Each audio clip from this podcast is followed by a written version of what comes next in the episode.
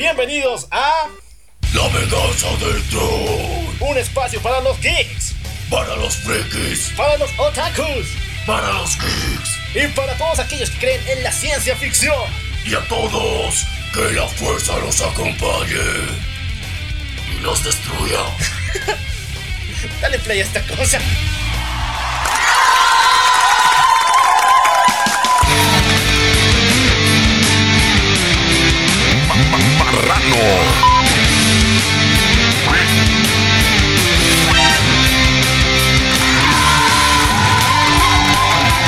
Muy buenos días, buenas tardes, buenas noches, buenos viajes trascendentales, buenas fumadas poderosas, buenos topos a usted, también para mí, y muy buenas waifus para todos. Yo soy el Locual Yo soy Maniac. y esto es La venganza del troll. exactamente tercera semanita del hermoso mes de octubre. Ya estamos a punto de despedirlo, pero tenemos que hacerlo de la forma más creepy posible. Tenemos que hacerlo de la forma más oscura, ¿verdad? Sí, viejo, tenemos que hacerlo de la forma más darks que se nos ocurrió. Y bueno, vamos a darles un episodio especial de algo que en serio les va a hacer mover las tripas.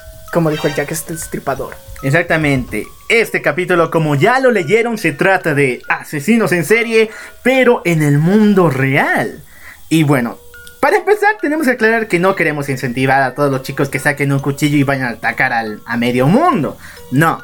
Queremos mostrar que existen personas mucho más extrañas, mucho más Perversas. perversas y para darles una noche terrorífica finalizando este mes de octubre porque en la página tendremos algo especial. Vamos a tener una semana dedicada al horror. Y bueno, yo creo que por unos días nos vamos a despedir un ratito, vamos a ponerle pausa a los memes. Pero ya saben, después de eso ya vamos a seguir con el desmadre habitual. Pero una semana ahí bien dedicada a lo darks, a lo oscuro, a lo Grotesco, en serio. Y yo creo que les va a encantar a todos ustedes. Nos hemos dedicado a generar el material más, más, más macabro. Así que espérenlo muchachos. Y bueno, vamos a empezar primero con noticias. Exactamente, como siempre digo, saquen los cómics de Deadpool mata al universo Marvel y también de la Tierra Salvaje y quémenlos porque vamos a hablar de buenos cómics aquí en el programa.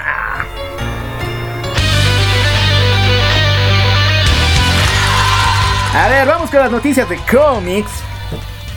Black Cat, nuestra querida Felicia Harry del universo de Spider-Man, se casó con Spidey. A ver chicos, esto pasa en el cómic de Black Cat. Ya sabemos que últimamente Marvel tiene una tendencia medio rara a crear universos fuera de su universo. Después de lo que pasó con los eventos de Infinity Wars y Guerra de Realismos, bueno, Guerra de Realidades como se dice, perdón por equivocarme. Pero después de estos dos eventos, Marvel ha optado mejor a crear micro universos de sus personajes. Ya tuvimos la historia de Iron Man, donde es un mutante, o mutante entre comillas, solamente por tener un buen cerebro. O sea, imagínense eso. Pero tenemos micro universos. Y en uno de estos tenemos el de Spider-Man, donde pasan cosas medio raras. Black Cat, por medio de una hipnosis, pero de esas fuertes y potentes, acaba de crear su sueño hecho realidad. Hablamos de casarse con el, trepapu- el trepamuros más solicitado de todo Nueva York, nuestro querido Spider-Man. Bueno, yo creo que sé que muchas chicas que nos escuchan van a encontrar esta situación muy bonita, muy positiva, con respecto a de que gracias a mostrarnos también en Harry Potter nos muestran estos hechizos de amor, esta vez ilusiones, un poquito ya tal vez más sofisticado. Y ya y vamos a entrar a terreno de, de magia oscura y bragas por ahí, así que mejor no hablamos de eso, pero la cuestión es que le funcionó. Bueno, sí le funcionó y en la boda llegaron todos los villanos, el Duende Verde, el Doc Ock, Electro. Fue raro, pero es por lo menos mucho mejor que la boda de Batman. Y nunca le voy a perdonar a Tom King lo que hizo con Batman. Bueno, eh, lo, lo único que tal vez podría haber esperado era pues, un DJ, ¿no? A ver, ¿a quién, po- ¿a quién propondrías como DJ? de El este Doctor? Octopus, imagínate, tiene. ¡Wow! Cuatro brazos más dos, seis. Seis en total, que podría ser una mezcla interesante. Algún día vamos a, vamos a, vamos a estar hablando de, de personajes que fueron DJs, así que mejor continuamos con el tema. Oye, muy buena idea. Chicos, si quieren escuchar un especial donde los personajes de Marvel o DC hayan tenido una carrera de DJ, por su caso Daredevil está en la lista, bueno, díganlo y lo hacemos aquí en el canal. Vamos a seguir con más cómics. Esta semana, el señor Jeff Lemire acaba de estrenar su nueva versión del Joker, llamada The Killer Smile. En este cómic, el Joker va a volver loco y completamente sin retorno a su psiquiatra actual en Arkham. Hablamos del señor Ben Armour. Bueno, esta historia no va a tener a Batman, como ya nos dijeron, pero... A ver, después de haber visto la película del Joker que prácticamente volvió loca a todas las ciudades donde se produjo, vamos a verlo ahora en los cómics, pero de una forma brutal porque este cómic está en la línea de Black Label. En esas historias son clasificación solo para adultos, donde va a haber violencia, gore y mucha, mucha locura.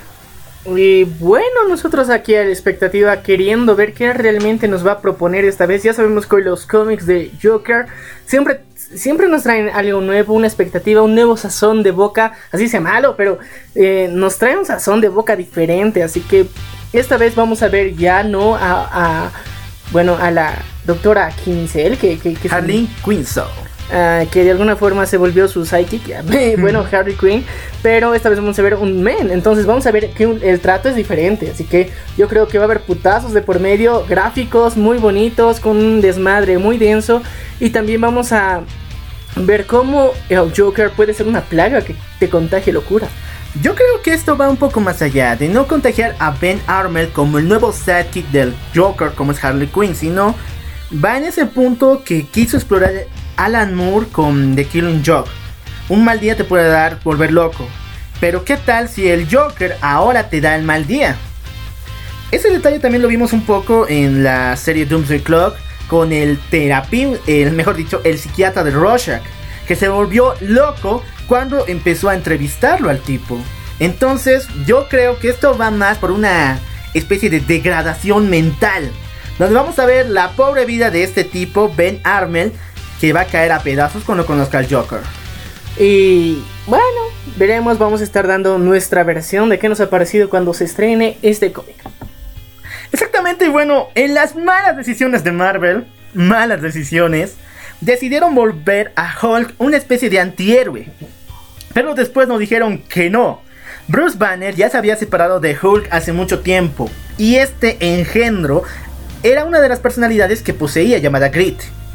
Bueno, Grit acaba de robar el poder de los entes más grandes de Marvel y acaba de obtener la forma del World Breaker otra vez.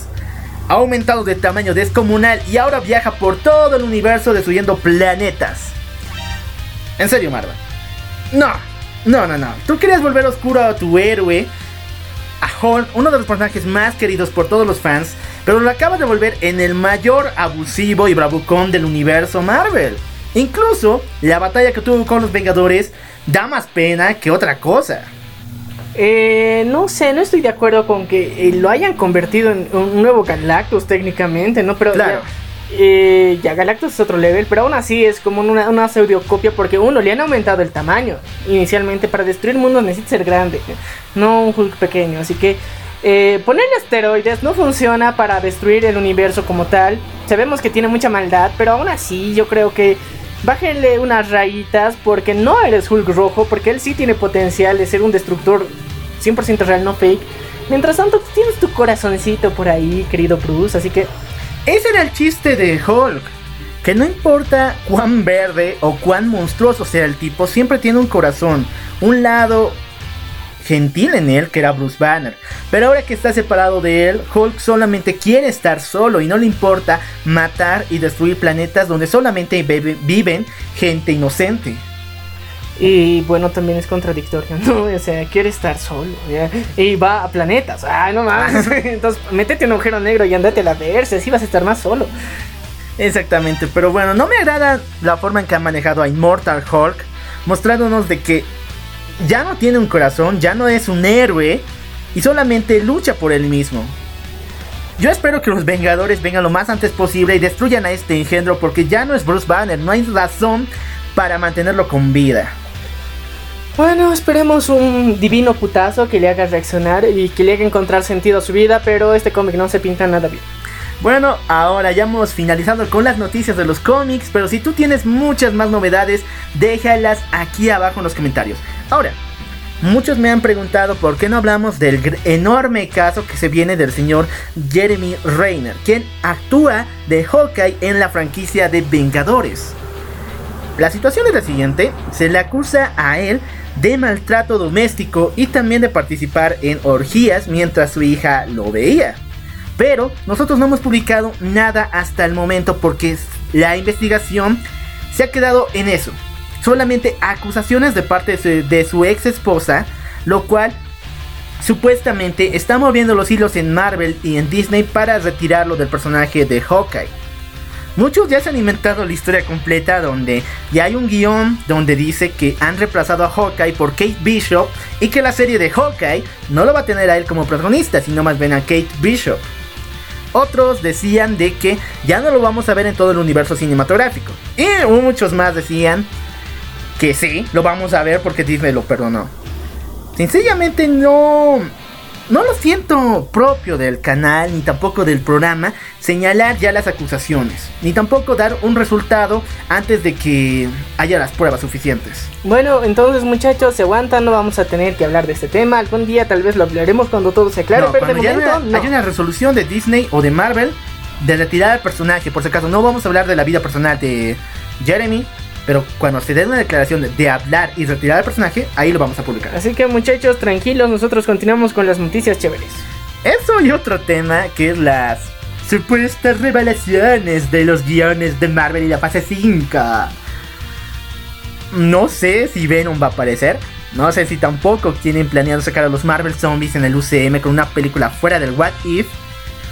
Pero lo único que sé es que los fans se están estallando. Quieren noticias de eso, sí o sí. Y no podemos dárselas porque está en esos rumores que ni siquiera son avalados por nadie. Son Eh. solamente, parecen más bien fanfics mal hechos del UCM. Yo creo que ya le pondremos pausita. Marvel, sabemos que te gusta ser el centro de atención, pero esta vez no, ni modo, chocos. Así que eh, si es que hay noticias, obviamente lo van a estar viendo en nuestra página. Así que por favor, síganos, estamos ahí, publicamos buenas noticias y momazos. Exactamente. Y bueno, vamos a cambiar de ritmo. Vamos por las orejas de Nekito y por los Nia, los Nico Niconis. Porque hablamos de anime en el.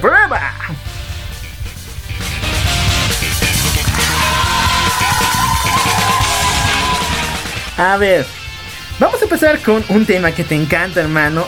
ReZero Bond of Ice, la nueva ova que se lanza, donde nos contarán el gran encuentro entre el gato Pac con Emilia. Va a poseer su propia novela ligera. Sí, chicos, esta se va a regalar a todos los asistentes a la premiere de la OVA en los cines de Japón como una especie de incentivo y de regalo personal. Pero ese también se va a poder comprar unos meses después, pero solamente en Japón. La novela ligera que nos van a regalar solamente es la película, pero plasmada con unas cuantas ilustraciones. Eh, no sé, estoy, estoy a favor al mismo tiempo. Qué bonito que, que promuevan el espíritu risero. Porque imagínense, ya van dos años. Bueno, ¿cuántos años son desde que no sale la nueva temporada? A 4. Cuatro años. Así que para mayor Inri del loco Alpha aquí, eh, no está en Japón. Así que tampoco va a tener este querido souvenir que nos van a dar en la nueva OVA. Y yo creo que está bonito. Qué bonito que, que las compañías piensen en las personas que consumen esto. Pero piensen que también del otro lado del mundo hay gente que lo quiere. Ay. Es muy triste saber que nunca han pensado en nosotros, ¿no? No nos llaman para ser los héroes legendarios de. de Merromac. No nos llaman para Isekai Quarter. Nosotros hubiéramos estado aquí el programa La Venganza de Troll, ¿ya? Pero lo más trágico es que no piensan en este lado del mundo cuando se trata de promociones. Sí. Recordemos que lo mismo pasó con Konosuba. Y aunque sea, ellos tuvieron la decencia de estrenar una canción, un soundtrack en, en el ritmo de mariachis. Porque saben que su público que más los mira es México, mexicanos. Entonces, eh, yo creo, poquito. Japón, queridos amigos, nuestros queridos enfermos favoritos, por favor, denos souvenirs, regalitos. Nosotros aquí, en serio, vamos a ir a las salas de los cines si es que lo muestran, si es que estrenan ahí. Vamos a participar. Pero por favor, tráiganos estos souvenirs, estos regalitos. Somos un mercado hambriento de estas cosas. Somos cap. Ya me tiraron eso, no. No, deberías decirlo, pero bueno. Ya nos escucharon Japón, nosotros, nosotros también queremos atención como buenos fans de todo lo que nos dan, porque sus historias son buenísimas. Vamos a hablar de otro estreno que se viene para el 2020 que se llama Mayo Tabi Tabi. Este va a ser una historia de fantasía, no un donde veremos a una muchachita que acaba de adoptar el clan, ser parte del clan de los elfos. Y cuando adopta ser parte de este clan, tiene que recorrer todos los mundos para encontrar unas reliquias especiales que le permitirán liberar un poder que, le, que vencerá al mal. La historia se ve típica, ¿no? Un viaje, pero el surrealismo y los dibujos que se están lanzando se ven fenomenales. No es nada parecido a lo que hayamos visto antes. En animación sí. En Eso, animación. eso sí es una, es una diferencia significativa. Yo creo que es bueno darnos un respiro a la animación habitual. Eh, y ver, bueno, la misma historia, pero con una animación diferente. Yo creo que sí, quieras o no, hace la diferencia.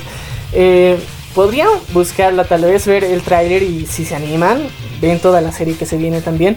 Pero yo creo que también esto es una sugerencia para sé que nuestros amigos latinoamericanos somos fans de hacer nuestros fanfics y demás madres y nuestros proyectos anime. eh, Y todos incluyen a Goku. Sí, otros incluyen a Goku. Eso es lo raro. Sí, pero por favor, dale un nuevo aire. Eh, bueno, ya habíamos hablado con algunos de nuestros eh, invitados y entrevistados, por ejemplo, Jorge X, Won, que nos decían, y incluso Salvador, que nos decía que la técnica y el estilo de ilustración de cada uno de ellos es diferente. Entonces, eh, si vamos a hacer anime, tal vez generar un nuevo estilo, así más chingón. En serio, esto ayudaría a diferenciarnos de los japos. O sea, Ya. wow, sería chingón. Por favor, anímense y si es que lo hacen, mándenos de primicia la venganza del troll. Por favor. Exactamente.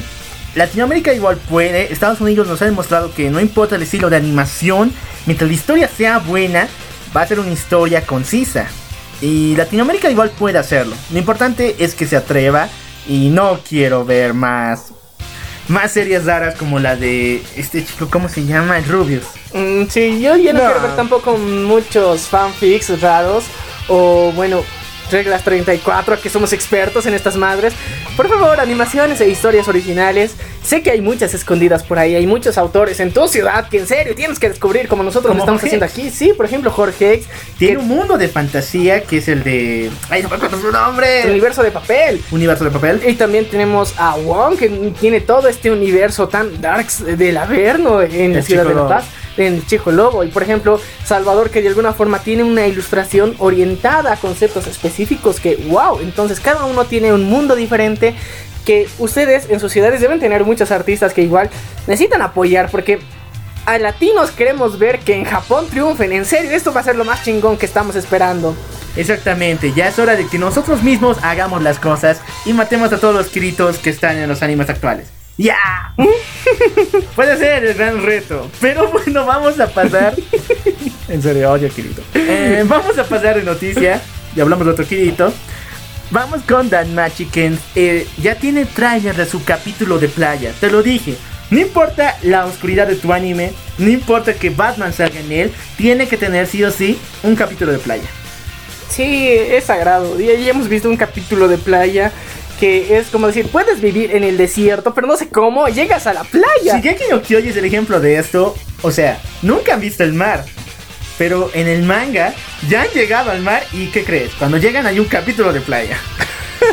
o sea, tan oscuro, tan triste que no vivan con mar. Han llegado al mar y ¿cómo lo aproveché? Con un capítulo de playa. No es necesario, es como decir, el momento relax de toda la serie, en el momento en que todos son amigos y nadie sufre. Ese es el capítulo de playa, muy importante hasta para Rizero, para calmar No, el dolor Rizero a no su tiene. padre. Por eso, pero necesitamos, estamos hablando de eso. eh. Claro, ne- necesita, pero ya lo tuvo en Isekai Quartet. Eh, pero eso no cuenta, men. Tiene que ser, o sea, canon, dentro de su propia serie, tener un episodio de playa de solamente de sus personajes. Isekai Quarter es otro universo, es otra cosa. Ya eso vamos a estar hablando de Isekai Quintet más adelante, pero no, no, no, no, no. Tiene que tener cada serie sagrado. Naruto lo tuvo. Boruto, eh. Boruto igual lo tiene. Eh, One Piece tiene, creo que cada semana tiene un capítulo de playa. Porque es de piratas la cosa. Eh, sí. Así que yo creo que, por más que estés en el desierto, por, yo creo que si hacen un, una versión de algún anime de, de lo que serían eh, lo, lo que los hebreos llegan hasta la tierra prometida. Van a tener un episodio de playa en el medio ya. Dead Alive. Un día vamos a hablar de Dead Alive Sí. y sus grandes referencias al mundo judío. Pero fuera de eso, eh, y sí, todo anime necesita un capítulo de playa, es sagrado. Y obviamente Danmachi lo va a tener en el mes de enero del próximo año.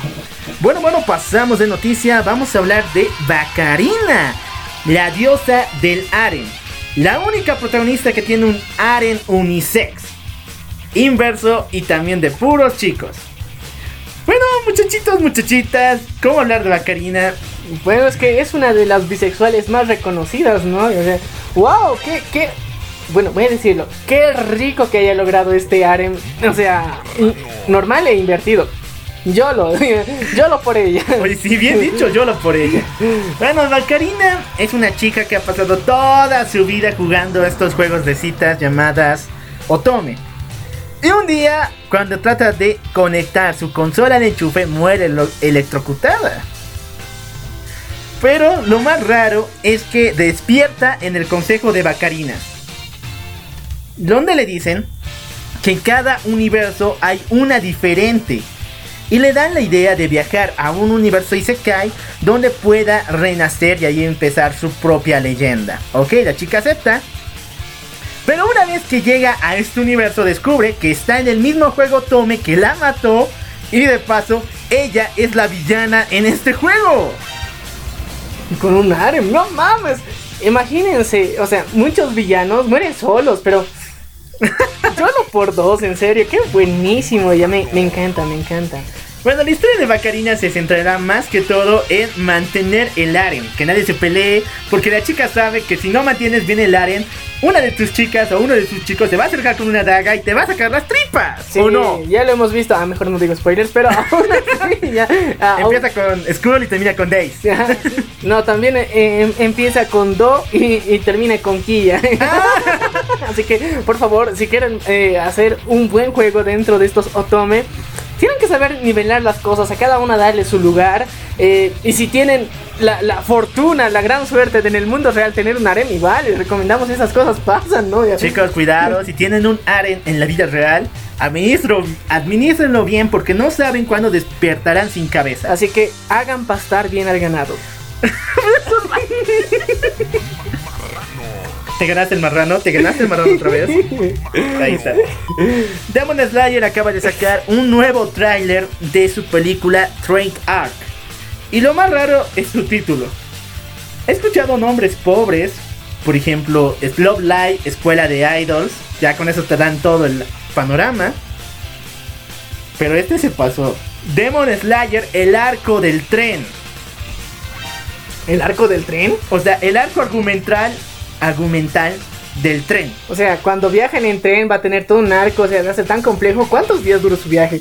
Bueno, en el manga, si no lo sabían bien, el Demon Slayer tiene una especie de one shot donde se muestra este tren, el viaje en tren, porque es muy importante en su mundo. Recordemos que todo se está asentando, toda su historia se asienta en un Japón casi feudal. Pero la llegada al tren simboliza nuevos cambios en la nación de Japón. Y esto tiene un one shot muy muy largo en donde se revela que hay nuevos demonios. E incluso, esto es muy llamativo porque en este arco, este tren está lleno de demonios. O sea, están rodeando a nuestro querido protagonista. ¡Wow! ¡Qué, qué denso! Pero, eh, al mismo tiempo, pendejo no por subirse al tren. o sea, si estás en, bueno, en el universo de Demon Slayer, uno, tienes que tener cuidado con ciertas cosas que obviamente pueden pasar. Eh, lo peor es como meterte en una cápsula y esperar que todos los zombies tengan la suficiente fuerza para arrancarte, sacarte de ahí. Y ya, es un arco argumental importante, necesario. Pero, porque solamente es simbólico. La autora le encanta mostrar esa simbología del cambio ha, su- que ha sufrido Japón desde la época feudal hacia la modernización. Sí, pero o sea, un tren. Yo te digo, no tengo nada en contra de los trenes. Me encantan. No son- son- tienes algo en contra de los trenes. no tengo nada en contra, tranquilos. O sea, sé que en Bolivia todavía no tenemos un tren específico, pero ya, aún así, eh, me parece un viaje intrapersonal innecesario que sea en un tren. Puede ser en otro lugar más bonito, ¿no? Es que en- técnicamente estás en movimiento constante. eh, te vas a morir si es que sales. Es como un apocalipsis zombie súper cerrado, o sea que de bajo presupuesto. Eso, un, un No, pero ya, hubo- ya una película de apocalipsis zombie en un tren, como es Estación Zombie. Sí, pero yo te digo, no, no es tan buena la idea. ¡No, no! En un anime viejo. Ah, ya, no, no, todo. Bueno, si quieren ver cómo el Demon Slayer va a sobrevivir a todo esto, prepárense para esta película, que les va a encantar. Se está hablando de una posible adaptación de la novela ligera Solo Leveling. Y chicos, esta historia va a, sacar, va a hacer que el Goblin Slayer se baje los pantalones porque Solo Leveling es la historia más macabra, más oscura que existe de la fantasía oscura actualmente. Muchos la han comparado al mismo nivel de Berserk, imagínense. ¿Cómo? Bueno, eh, si no lo conocían mucho, hay un género dentro de la fantasía de los animes llamado fantasía oscura. Bueno, también existe en la literatura, pero hemos visto que en esta se centra mucho más en la traición, en la violación, en la muerte. Y todo eso lo tenía Berserk. Era muy brutal. Pero ha nacido otro solamente en las novelas ligeras. Hablamos de Solo Leveling. Donde veremos a un muchachito caer en una cueva y no puede salir de aquí. La cueva está infestada de monstruos, demonios, trolls y toda clase de inmundicias. Tendrá que subir de nivel una y otra y otra vez, luchar hasta morir para salir de ese lugar. Pero, pero, pero, lo logra. Y al salir, se da de cuenta de que el mundo aún lo necesita. ¿Para qué? Para seguir luchando, pues. Ah, no manches, eh. O sea, vives la vida luchando, sales de la cueva, sobrevives a todo, y te luego tienes que luchar. Es bien triste a veces si te das cuenta. El formato de muchos animes es vivir luchando, morir luchando y luego ¿qué? ¿Qué pedo con tu vida? Luego otros van a seguir luchando y nadie te va a reconocer. Entonces, ah, bueno, por eso es necesario las épocas de paz para reconocer a los héroes, cosa que en muchos animes no pasa porque su infierno es constante. Sincero. Hay muchos, por ejemplo, Goblin Slayer también va por el mismo lado, pero también existe el otro el otro panorama donde todo es relajo, relajo, por ejemplo, con Osuba. Ajá. Y por lo mismo se está muriendo actualmente en las novelas ligeras. Porque la gente ya está harta de ver que todo es paz, paz, paz y paz. O sea, tienes que tener un equilibrio. O sea, subidas, de crisis, bajadas, paz, subidas, bajadas y esto sí es un consejo para los que crean historias. No todo tiene que estar centrado en seducir a su jefe. Ya, ya sé, No, ya dicho. sé, muchas personas de Wattpad me van a escuchar. Bueno, ya lo escucharon aquí, mi querido Maniac. Borren sus eh, malas copias de 50 sombras de Grey, chicos, en Wattpad. Y vayan a ver. Prepárense porque seguramente se prepara una adaptación de Solo Leveling. No se la pierdan. Vamos a hablar de Saiki Kuso, que es uno de los shonens menos queridos de la Shonen Jump. Es en serio, chicos. Si ustedes piensan que el mundo odia a Boruto, eso no es nada comparado con lo que el mundo odia a Saiki Kuso. Ese chico tiene poderes psíquicos, pero su actitud es de un bastardo. O sea, es muy creído, es arrogante y solamente vive para hacerse el cool. Varias veces en el manga que posee ha sido cancelado. Pero Netflix tiene la loca idea de que va a adaptar una segunda temporada y la gente lo va a volver a querer. Cosas que, en serio. Netflix, ya puedes. Eh, reacciona, como digo siempre. Pero digo, ¿por qué no inviertes en mejores cosas, no? si tienes la plata, ¿qué demonios estás esperando para hacer algo Bueno, y si tienes la plata y quieres adaptar anime, hay un montón de novelas ligeras que podemos decirte que puedes adaptar, o incluso mangas, como, a ver, fue el caso de este estudio que lanzó el Demon Slayer. Te lo digo, antes de su anime nadie conocía acerca de este manga, pero actualmente es el boom del momento ser shonen que más está ganando dinero. Y yo creo que también tienes que rebuscar, y no solamente en japonés. ya, o sea, Ah, también, ¿no? Mira, imagínate que Netflix venga aquí a Bolivia y que haga la adaptación de la novela de Jorge de Universo de Papel. Sí, eso sería muy romántica y en serio sería de, de la onda de 13 razones. Ucha, les encantaría, porque en serio es muy triste. O también que venga y que haga adaptación de Chico Lobo también. Puta, Wow. chico, wow, qué, Jorge. No, eh, qué wow, qué denso, qué denso, pero hay muchas historias por el mundo que en serio necesitan ex- ser exploradas y no sobreexplotar esta mamada. Ah, Exactamente. No todo se encuentra en Japón Netflix. Si tienes la plata y quieres hacer anime o animación en general, mejor vete el panorama por otras partes. Y no, no le saques más plata al Milliard World porque tu serie de Magic Order no te está dando nada, chico. Cuidadito. Bueno, vamos a seguir con más noticias del mundo anime. Déjame ver un cachito. Bueno, esta iba para los videojuegos, pero creo que no vamos a tener muchas noticias de este lado. Pero la voy a dar ahorita. Tulabru acaba de volver, hermano. Los zombies vuelven para Halloween, ¿no? Sí, para Halloween, precisamente porque ya saben, eh, o sea, desde que Walking Dead es tan mala, entonces, ¿qué demonios? Necesitamos una versión anime que sea un poquito más chingona y con mucha ricura. No, bueno, ya lo saben, To Love es esta mega historia donde Rito tenía. Se encuentra con una chica extraterrestre llamada Lala y tiene un aren hermoso. Pero el chico es tan princeso que no sabe. Bueno, se queda como piedra cada vez que pasan situaciones ricas. Rico, a ver. El detalle es de que esta historia fue cancelada por su autor hace un par de años por problemas personales que después, si ustedes quieren escucharlos, lo ponemos aquí en el canal porque es muy densa esa situación. Fue cancelada una vez. Se pensó hacer un spin-off de uno de los personajes llamada Nana, que era una bien querida la Loli preferida del programa. Se le lanzó su spin-off. Fue cancelado por segunda vez, porque no daba plata. Se pensó en relanzar, rebootear toda la historia de To Love porque no tenía un final fijo y tampoco dio dinero. Y para finalizar, el martirio que fue Ru, la tormenta de hate que le llegó, tuvieron que finalizar la historia del manga as- el año pasado. Y si no la sabían, pon la alarma. Alarma de spoiler, perras. No termina en nada. Todo el mundo quería, sí o sí, un plan Aren donde Rito se ponga los pantalones y digas, ok, las haré felices a todas. Pero no termina en nada. Por lo menos sabemos que la chica principal que él quiere mucho, llamada Haruno, y también Lala aceptan el plan Aren. Pero Rito no, solamente se entera de esto y escapa como siempre. Su primer nombre es Sor, ¿no verdad? ¿Cuál? Sor. Sor, ¿por qué? Zorrito, ya. es un pinche furro, ya. Exactamente, chicos. Bueno, si ya han visto tu logro, sabrán que esa historia siempre estuvo medio rara. Al comienzo comenzaba muy, muy cómico, muy genial. Sí. Pero después vino una especie de, de este virus que le contagió a Christopher Nolan, igual a Zack Snyder, de volver todo oscuro. Y le llegó a tu logro, pero en serio. Con la historia de To Love Ru Darkness nos mostraron de que esta historia no era tan inocente, estaban cosas bien oscuras metidas. Pero después dijeron, esto no vende. ¿Por qué le hemos metido oscuridad si no nos está vendiendo? Ya volvamos al hecho estúpido de antes, ya volvamos a volverlo. Y la fregaron. Sí, pero bueno, no- nos recompensan con. Ah, sí, la noticia. no, es que me sorprende saber que volvieron. Y yo en serio estoy esperando mejor final de que nos, nos lo dieran hace un par de años.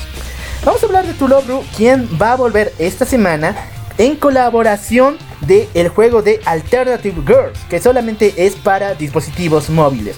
El juego va a consistir de cambio de skins entre los personajes de Momo, Yami y... No veo a Lala aquí. A ver, buscar un poquito más. ¿Dónde está Haruno? ¿Dónde está mi querida? ¡No! ¿Dónde está mi querida Mikan, aunque sea la mejor hermana? Pero, pero, pero, pero, eh, son pruebitas, viejo. Imagínate, funcionan estos personajes, van a meter más. Y sabes que la magia de la Android es que hay actualización. El detalle es de que en la lista principal no pusieron a una de las chicas favoritas de los Old School, sino pusieron, escuchen bien, a la versión trapo de Rito. ¿Qué? Sí, si no ustedes no han visto To Love Ru Darkness, en esta, pon spoilers, Alerta de spoiler. no podíamos volver más afeminado al tipo y con una especie de aparato de Lala, el chico se convertía en mujer. Y de paso, su amigo, su mejor amigo, su compa de toda la vida, se enamora de él. Ah, La traición, hermano. La traición. Así que chicos, si quieren darle una oportunidad a tu logro, véanlo 100% garantizado. No importa que lo que les hayamos dicho, tienen que checarlo, porque es una de las historias más extrañas que he visto en mi vida.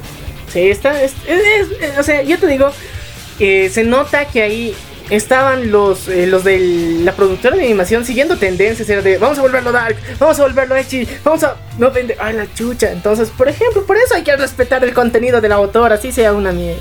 Exactamente, chicos. Es una lección para todas las compañías de anime. No se vuelvan trending topic. Una corrección para DC Comics. No te vuelvas trending topic. Una corrección para la Rosa de Guadalupe. No te vuelvas trending topic. No, pero en serio.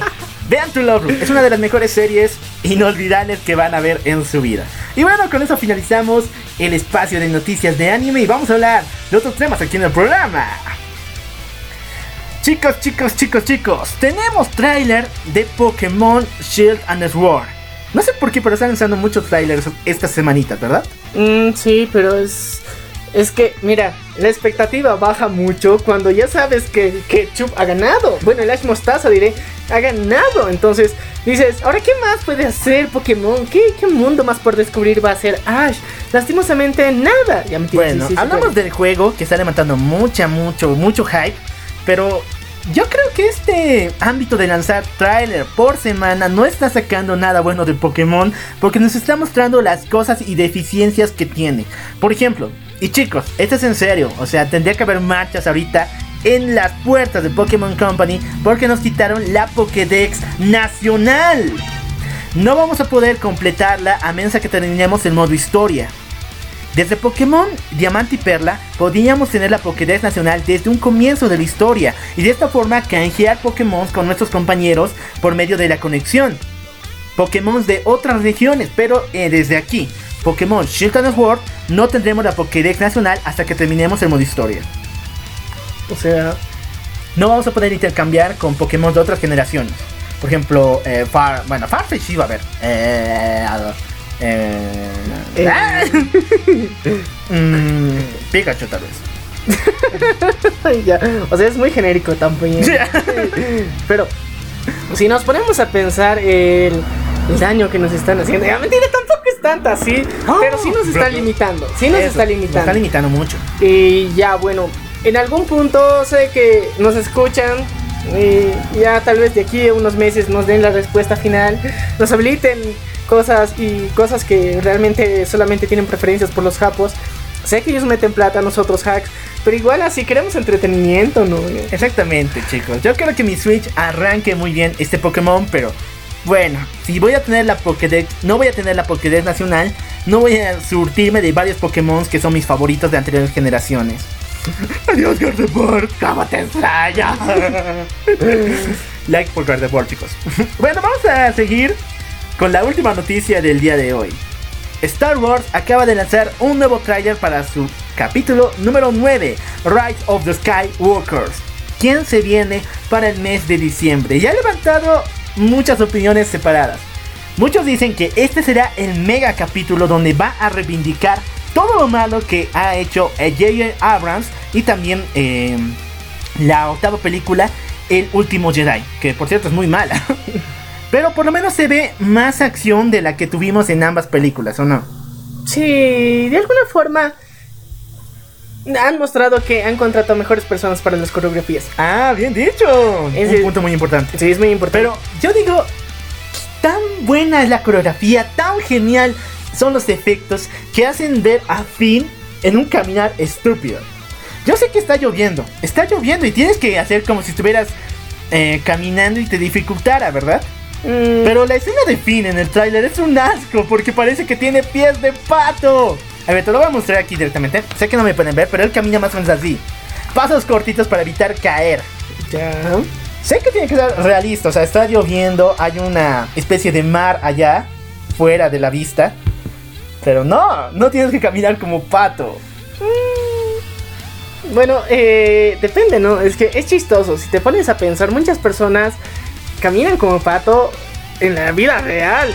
Y no, y no, no es porque lo quieran así, es simplemente porque a veces tienes problemas ortopédicos con, con los pies, por ejemplo, en- durante tu desarrollo y crecimiento. Entonces, yo creo que le están dando ese toque realista, ya. Bueno, las partes que me encantaron fue ver un asteroide gigante que es similar a la silla de Tran Thanos que vimos en Guardián de la Gracia 2. Bueno, uno. Y en esta estará el el podio es del emperador Palpatine. Tal parece que Palpatine sobrevivió al episodio 6 y que se refugió en este asteroide volviéndola en su nueva cúpula de poder. Es raro, ¿no? O sea, yo te digo, ni tenía mineros para, para convertirlo todo esta madre. Ya, yo sé que el, yo sé que la fuerza ayuda, pero esto es mucho, ¿no? es, es muy denso. eh, tiene complejo de ingeniero.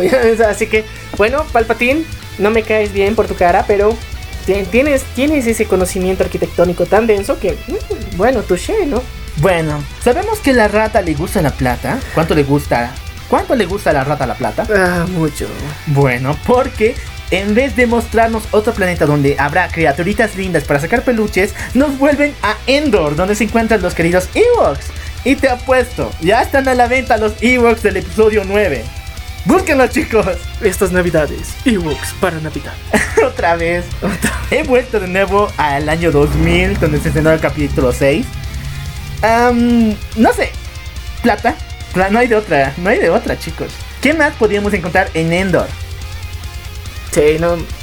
A menos a que me pongan algo muy rebuscado como que en Endor se encuentra la última esperanza para toda la galaxia de vencer a la, or- la primera orden. ah, por eso está bien. Técnicamente estas criaturas tienen mucha esperanza. Pinches Ewoks. Ewoks, o sea, los Ewoks son los que de alguna forma son criaturas puras, de buenos sentimientos, que te atrapan, te amordazan y te quieren hacer fogata. Y así que mentira, no, ya. Bueno. no son tan, tan buenos. Otra.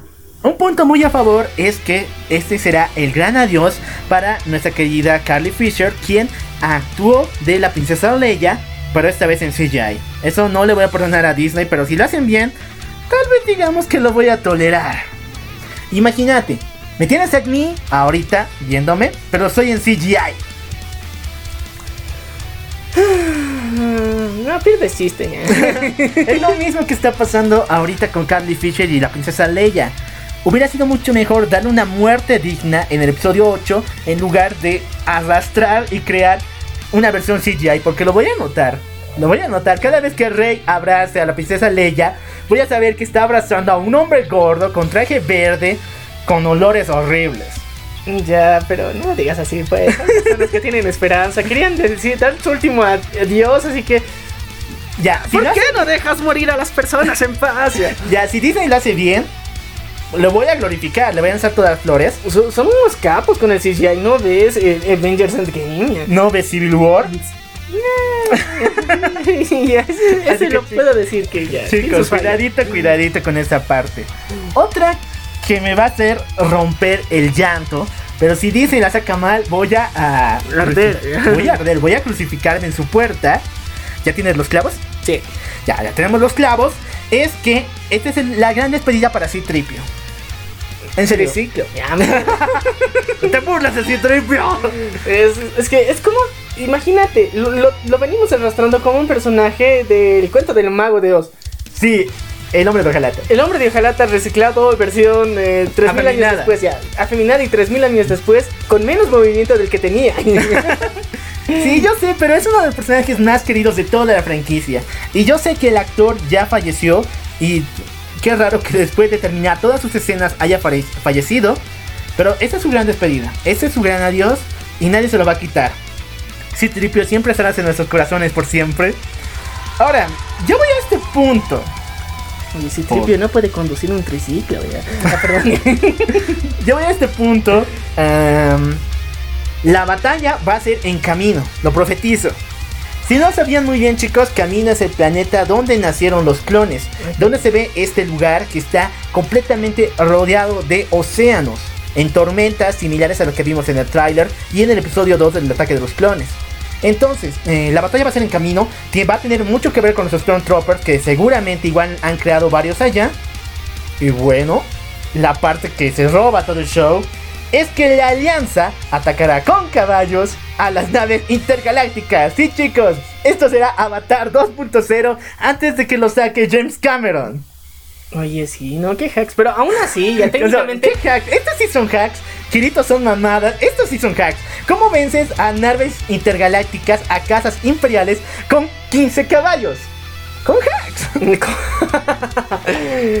Sí, pero bueno, depende de qué tipo de hacks. Porque si hablamos hacks nivel del Señor de los Anillos, Ah, es otra no, cosa. no, cuidado, cuidado. Sí. Pero cuidado también, porque cuidado que estés confundiendo a nuestros seguidores. Porque hablando del camino, estamos hablando de, de la película que salió sobre Breaking Bad. Posterior a los eventos del final, entonces eso algún día vamos a hablar, perdón. Ah, ¿sí, chicos? Pero eh, esta, este nuevo tráiler que se ha venido con una música chingón, eso sí. Ah, no, la versión épica al estilo de. A ese estilo medio medieval, ¿no? Sí, podría tornarse así. Es que es un medievalismo intergaláctico. Intergaláctico, Ah, épico. La versión épica del tema central de Star Wars. Sí. Muy buena idea, muy buena idea sacarlo de esta forma. Así que, muchachos, por favor, si no lo han visto, repásenlo. Está ahí, por ahí, búsquenlo. Y bueno, vamos a pasar de otra noticia porque en serio, más adelante vamos a eh, hablar. Hemos dicho que, que se estrene este episodio y vamos a meterle todo el hype a- a- a- al, querido ratón para llenar más sus bolsillos. Exactamente, chicos. Vamos a explotar el universo leyenda, el nuevo canon. Y si quieren, también hablemos de las películas. Vamos a luchar una batalla interminable. Podemos hablar in- incluso con Oslak en vivo para hacer un versus entre las precuelas contra las, las de la saga central. Sí, así que va a ser interesante, muchachos. Y si no has escuchado el episodio de nuestra mm, querida entrevista a Oslac, el investigador paranormal. Que le encanta Star Wars. En, en serio, tienes que ir a buscarlo dentro de nuestra playlist en nuestras diferentes plataformas. Y bueno, bueno, bueno. Ahora sí tenemos que hablar de tarados en el programa. Vamos con el pendejo de la semana.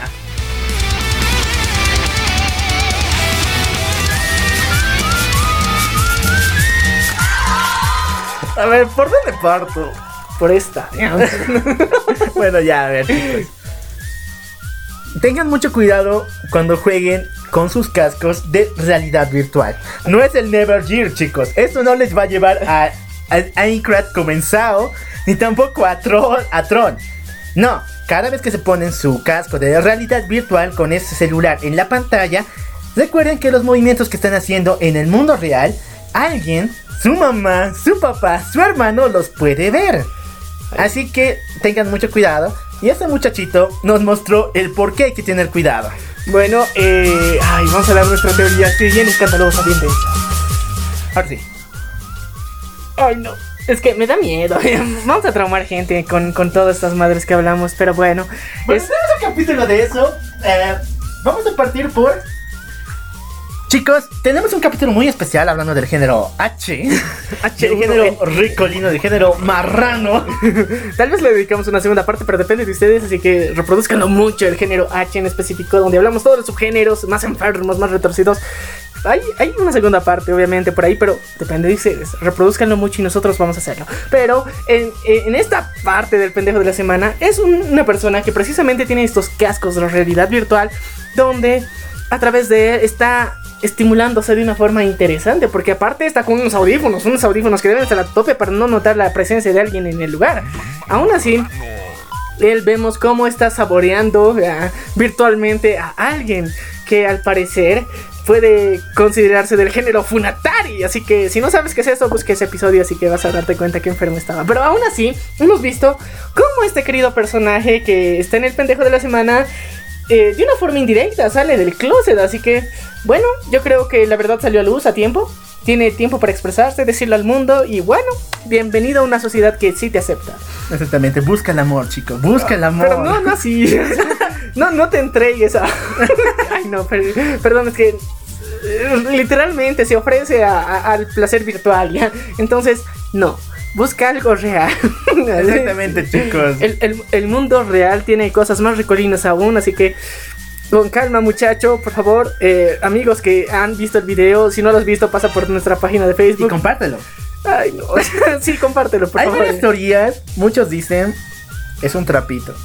Es un trapito quien sale en el video invisiblemente. O sea, en, en el video que está viendo mientras es- es- está, está visualizando y queriendo hacer touching al, al- al vacío, eh, yo creo que es Funatari.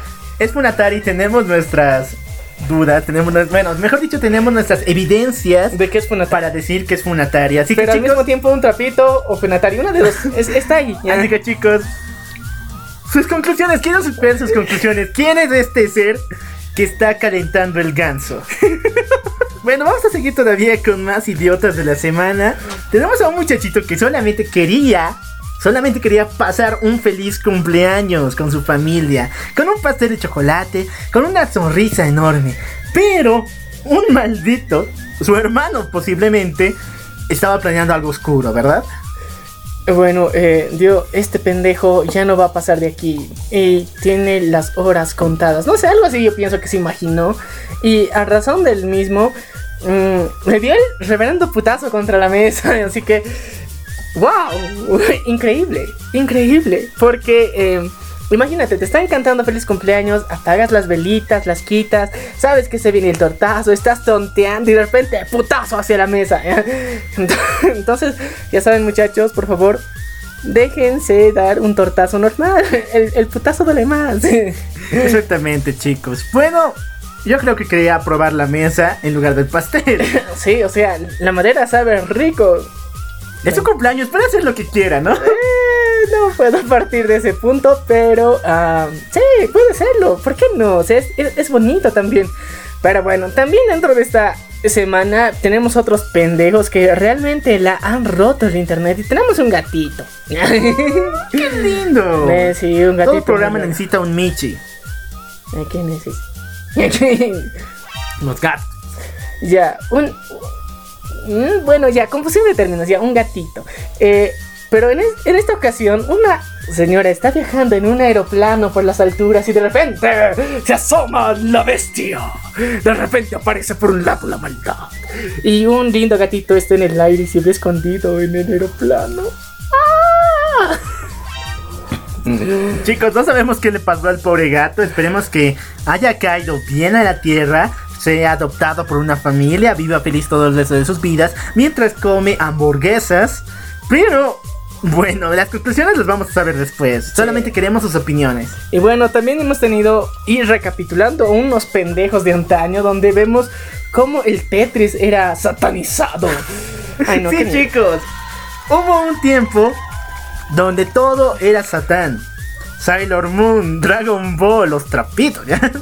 No, todo era satán para los padres de familia y raramente Tetris también era satánico. Y si no, vean este video. Eh, se los recomendamos, va a ser muy interesante y muy intrigante donde vemos como un final muy fatality realmente se vio explícito porque ¿qué es peor que matar a, tu, a tu amigo entre comillas ahí? Eh, es lo que puedes hacer en Call of Duty, ¿no? Al final, o sea, lo, lo ¿cómo se dice? Eh, tipo sacrilegio, ¿qué se llama? ¿Lo profanas? Sí, profanar un cadáver. Eso pasa al final de esto. ¿Y estás de qué? ¿Qué? ¿Qué? ¿En serio? ¿Really? Y sí, lo profanan de una forma muy densa. Bueno, con. Bueno, también tenemos un video, pero ahora de una pendeja de la semana. Sí. Una pendeja en la semana, la cual estaba en una presentación o algo parecido, pero vestida de Elsa de Frozen. Así que nosotros dijimos, oh, qué rico, queremos ver qué está preparando nuestra querida Elsa. Y bueno, no se hizo faltar el pendejo que por atrás le ayudó con estas maniobras caseras para emular la nievecita. Obviamente hemos visto el, utilizar espuma. Pero la espuma no que no se come, sino es la espuma de nieve que técnicamente se juega también en carnavales con la misma. Y. ¡Le digo! No, perdón, ya. Perdón por romper sus tímpanos. No, esa canción es el diablo en su. bueno, nos traumó, nos traumó, por más de un año. Vean el video, van a ver cómo este pobre chico sufre. Y yo espero que por lo menos Elsa no lo manda a la prensa. Tienes muchas esperanzas. Pero bueno, continuemos. Ahora sí vamos a pasar ya al tema que nos corresponde. Exactamente. El día de hoy hablamos de los asesinos más desquiciados que han tenido una historia brutal en todos los países donde han cometido homicidios. Y bueno, primeramente tengo que decir que este trabajo no es con el objetivo de exaltar a estos asesinos, nunca lo haremos, sino más bien para desearles una noche muy terrorífica con terror con terror. A ver, dime, dime. Es que imagínate, lo que estás diciendo parece que vamos a desearles a los asesinos ah, una noche con terror. Ah, bueno, Al público en general, queremos desearles una noche de Halloween garantizada de terror, pero terror del bueno. Bueno. Así que muchachos, bienvenidos. En este día vamos a contar lo peor de los seres humanos. Vamos a ir a esos rincones profundos donde los psicópatas, esquizofrénicos y todos ellos se reúnen y hacen su maldad a un nivel catastrófico realmente. Vamos a hablar un poquito de estos asesinos a nivel mundial que nos han reflejado dolor, asco, pena y bueno, bienvenidos la venganza del troll Darks.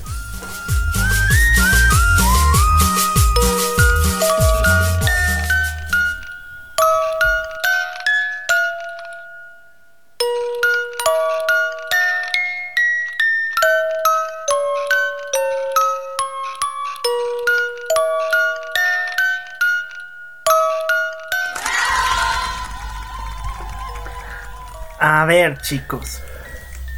Como ustedes saben, existen diferentes tipos de personas que pueden llegar a cometer un homicidio, ¿verdad? A ver, Maniac, explícanos un poco la diferencia entre esquizofrénico y es- las demás personas. Bueno, ah, es chistoso porque si te pones a pensar, nuestros nombres parecen de asesinos. ¿eh? ¿Qué, qué, qué?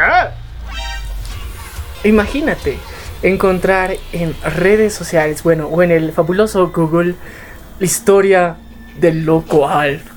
Ay, no, ya me dio miedo. eh. Imagínate los asesinatos de Maniac. O sea, nos hemos preparado durante años para este momento, en serio. Bueno, vamos a diferenciar eh, primero entre sociópata, psicópata y esquizofrénico. Sociópata es aquella persona que de manera emotiva reacciona ante situaciones de forma violenta, agresiva, impulsiva. Todo esto hace un sociópata, en la cual es guiado por sus eh, instintos primitivos para eh, realizar actos delictivos muchas veces, para agredir personas simplemente porque no puede manejar y controlar adecuadamente sus emociones.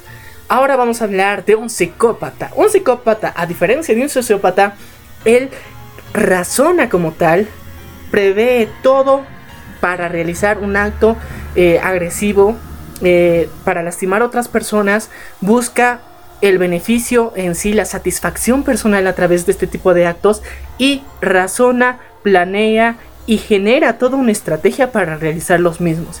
Y ahora vamos a hablar de los esquizofrénicos. Personas que por un trastorno mental reaccionan hacia eh, la realidad de una forma diferente, porque ellos tienen un impacto y una visión del mundo completamente diferente. Ellos eh, sienten, piensan y procesan el, el razonamiento de otra forma.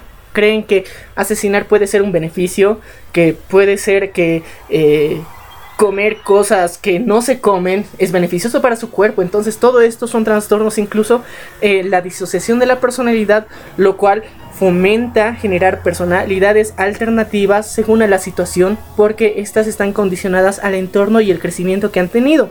Y muchas de estas enfermedades mentales pueden llegar a ser hereditarias. Cada una de estas tiene formas de procesar y controlarse al mismo tiempo. Entonces, todas estas enfermedades son tratables. Y otra cosa, no te autodiagnostiques, que es otro de los problemas que muchas personas tienen. Y lastimosamente eh, se vanaglorían de ser psicópatas, narcisistas, asociales, eh, bueno, esquizofrénicos y ese tipo de cosas. Y realmente hay personas que sí lo padecen y que están sufriendo y buscan controlarlo. Entonces eh, es una falta de respeto eh, hablar de esa forma. Así que muchachos, por favor, ustedes no entren en este juego tan raro de ponerte enfermedades mentales para ser más interesante. No, por favor, cálmate eso, ponle pausita a eso y busca eh, ayudar a las personas que sí lo tienen más bien.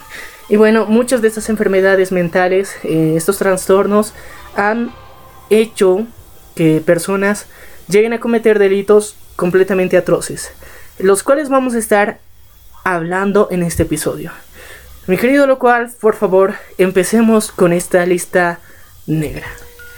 Bueno, la historia americana tiene páginas completamente oscuras, dedicadas a la muerte y más que todo a monstruos que se disfrazan de las mejores personas. Vamos a hablar de un joven de 24 años que salvó a un niño de ahogarse. fue condecorado por el alcalde de la ciudad de Massachusetts como una persona de valor. Pasaron unos cuantos años más, se casó y tuvo a dos hermosos hijos. Pasó un tiempito más y se graduó como abogado. ¡Wow! Una persona hecha y derecha, ¿verdad? Que apoya al prójimo, que ayuda a las personas. Pero, pero, pero, pero. Un día, en el año de 1950, se encontró un cadáver atado a las ruedas de un auto. La policía no sabía cómo explicarlo, ya que la persona, la víctima, era una prostituta. Y como ustedes saben, cuando se hacen esas investigaciones siempre hay varios, varios, varias personas que podían ser presuntos culpables. Pero se dieron de cuenta que la siguiente semana había otro cadáver. Y otro y otro. Estados Unidos estuvo en completa crisis, ya que se dijo que una pareja de Dakota del Norte fue secuestrada por un demente. No se sabía dónde encontrarlos, dónde buscar a esta pareja. ¿Dónde rayos los había puesto? Se tardaron días, semanas en encontrarlos. Y cuando los hallaron, encontraron dos iniciales en sus cuerpos. La pareja había sido asesinada y en sus cuerpos estaban tallados las iniciales TB. Pasó el tiempo y la policía no sabía nada de este asesino. ¿Por qué mataba? ¿Qué le impulsaba a hacer lo que hacía? Y lo más importante, ¿cuándo iba a parar? Pero vemos que alrededor de todo, todo el país de los Estados Unidos, la racha de muerte seguía y seguía hasta llegar a unos 24 personas fallecidas. Y muchas de ellas poseían estas dos iniciales de sus cuerpos. La T y la B. Un día, cuando encontraron un cadáver en un antiguo Volkswagen, se dieron de cuenta de quién era el dueño. Y nadie más que el señor Ted Bundy. O, como sus iniciales estaban escritas en todos los cuerpos, el TV. Sí chicos, esa es la historia de Ted Bundy, asesino de 24 personas, que desde 1974 hasta 1978 causó dolor y sufrimiento en todo el país de los Estados Unidos. Yo creo que este, este hombre es un visionario con las iniciales de su nombre, TV. Wow. Pero es que en serio, es un visionario si te das cuenta, porque uno le hizo gran publicidad a la TV como... a ver, la B era labial, no era dentilabial. Ah, ah, ah, bueno, así sí cambia la cosa. O como decimos aquí en Bolivia, era la B grande. Ah, la B de burro. Sí, ya, perdón, pero en serio, es que imagínate el impacto que tenía de la TV. ¡Ah! todos tengo que tener una TV. Ah, como el asesino. Ya, mentira, no. no, mentira, no. Perdón, perdón. Falta de respeto. Bueno, para el 17 de enero de 1989, luego de estar 30 años bajo eh, pena de condena perpetua, al señor Bondi se le sentenció a la silla de ruedas. a la silla eléctrica. Sí, también le dieron un balazo y no podía caminar. A la silla de la silla eléctrica. A la silla de ruedas. Me dejas hablar, me dejas hablar. Touché, sí, mi querido local. Bueno, lo sentenciaron a la silla eléctrica. En 1989, luego de pasar 30 años en la cárcel. Él pidió que no lo mataran hasta que llegue su esposa. O sea, quería que su esposa le vea morir o despedirse. No, quería que lo viera morir porque ya no podían despedirse de nadie. Pero no, pues desde el vidrio puedes decir chao, no me. Bueno, no sabemos qué pasó exactamente, pero lo más importante es de que esperó hasta que llegó su esposa porque supuestamente él señalaba de que iba a volver entre los muertos. Iba a causar una carnicería peor a la que ya había realizado.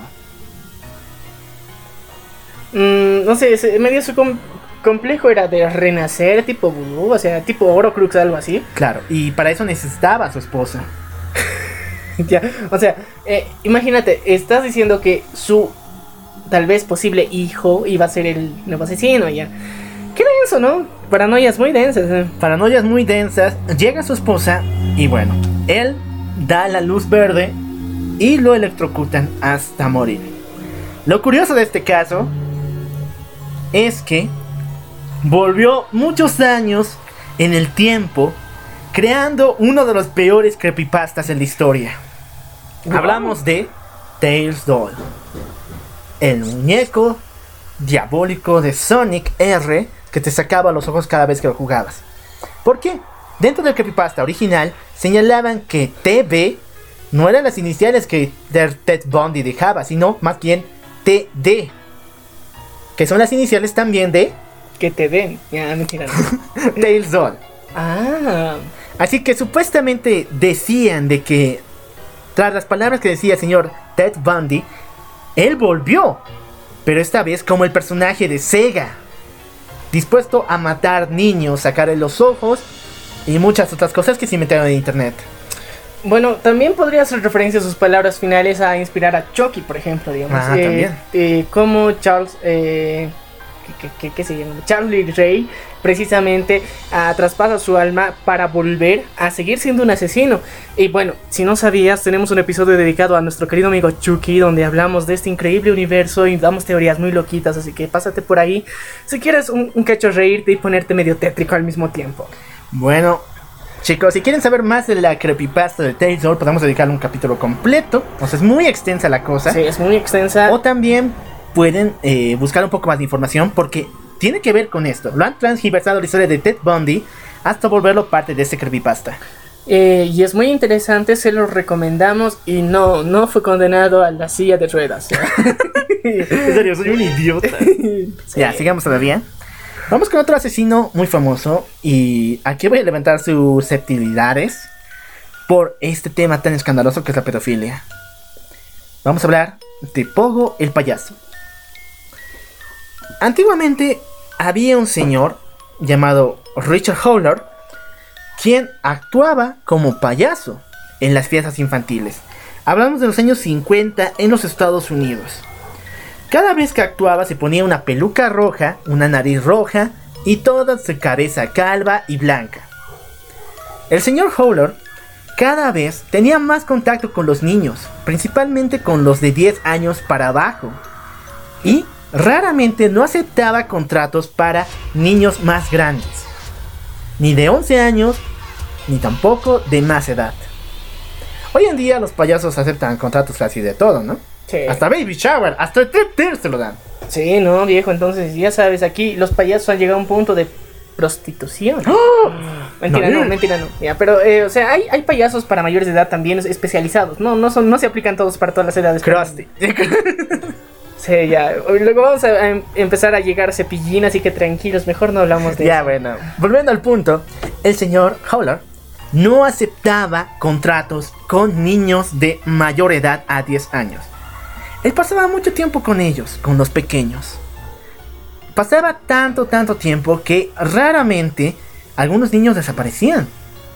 Y cuando iban a la agencia del payaso, del señor Howler, le preguntaban, bueno, mi hijo ha desaparecido, no saben dónde encontrar al payaso responsable. No, no podemos, porque él acaba de retirarse de esta agencia. Se mudó a esta ciudad. Ok, vamos a buscar a nuestros hijos. Vamos a la otra agencia a buscar a ese mendigo payaso. Fueron a la otra agencia y decían lo mismo. No, este hombre ya no trabaja con nosotros, se fue a esta ciudad. Y así poco a poco, el señor Howler, con su disfraz de Pogo el payaso, dio la vuelta a todos los Estados Unidos, secuestrando niños y niñas de 10 años para abajo. La cosa no termina ahí. ¿Por qué? Este hombre estaba completamente trastornado. Era un psicópata. ¿Por qué? A los niños que capturaba, que eran ya 14, no los mataba simplemente. A él le gustaba torturar. Y tenía en cada una de sus casas donde él se mudaba un laboratorio de muerte, lleno de instrumentos de tortura, a lo cual sometió a todos los niños que él capturó.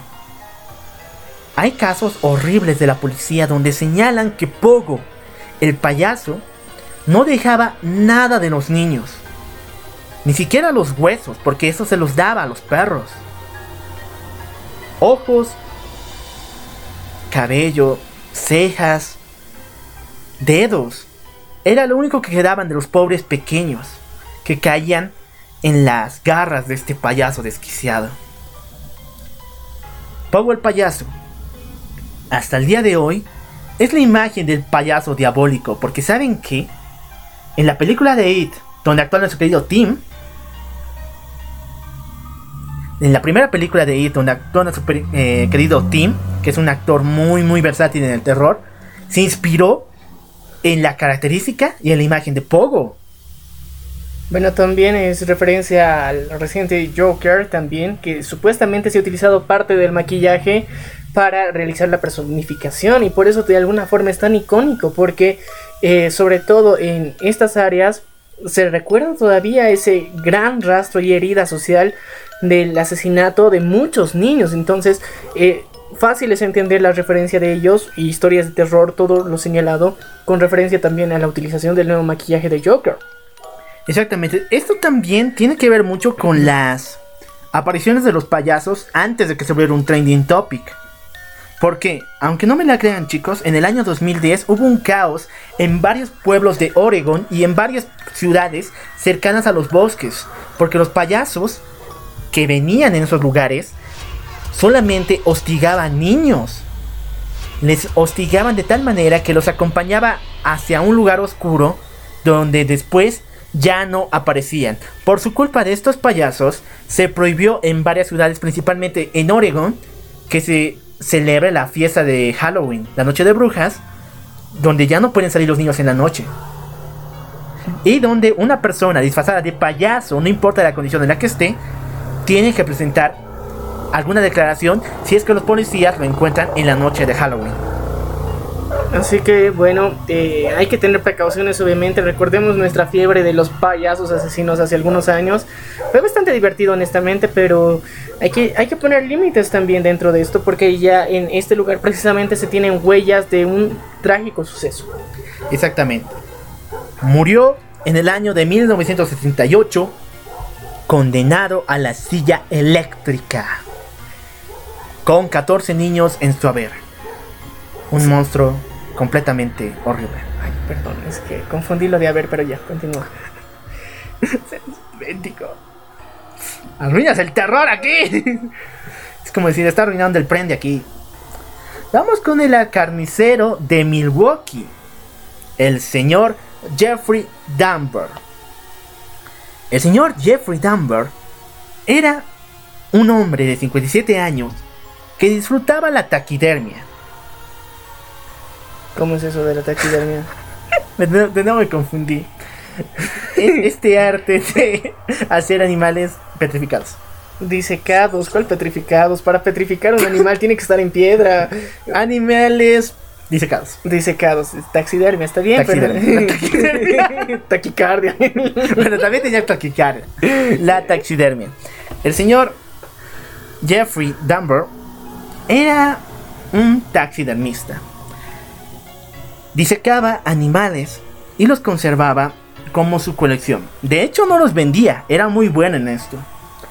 Pero poco a poco, en su cabaña en el bosque, llegaban turistas, llegaban personas, llegaban vecinos y después no volvían a aparecer. La policía hizo de todo. para poder entrar a la casa de este hombre. A la casa de Jeffrey Dahmer. Pero el tipo sabía las jugadas legales. Y cada vez que la policía venía a inspeccionar, él siempre remontaba con una u otro argumento. De tal manera que incluso estaba armado y le impedía a los oficiales acercarse. Ok. La policía tuvo que hacer de todo. Utilizar a los vecinos, utilizar a las personas cercanas a Jeffrey para poder ingresar a la casa. Un día, lograron que el viejo dejara su hogar. La policía entró, pero lo que encontró no fue nada bonito. Lo que encontró era sacado del infierno. El señor Jeffrey Dumber, con su oficio de taxidermista, disecaba los cuerpos de las personas que se acercaban al lugar. Y no contento con ello, fabricaba ropa con su piel y órganos. Las cosas que se vieron en ese sótano hasta el día de hoy son abominables. Tenemos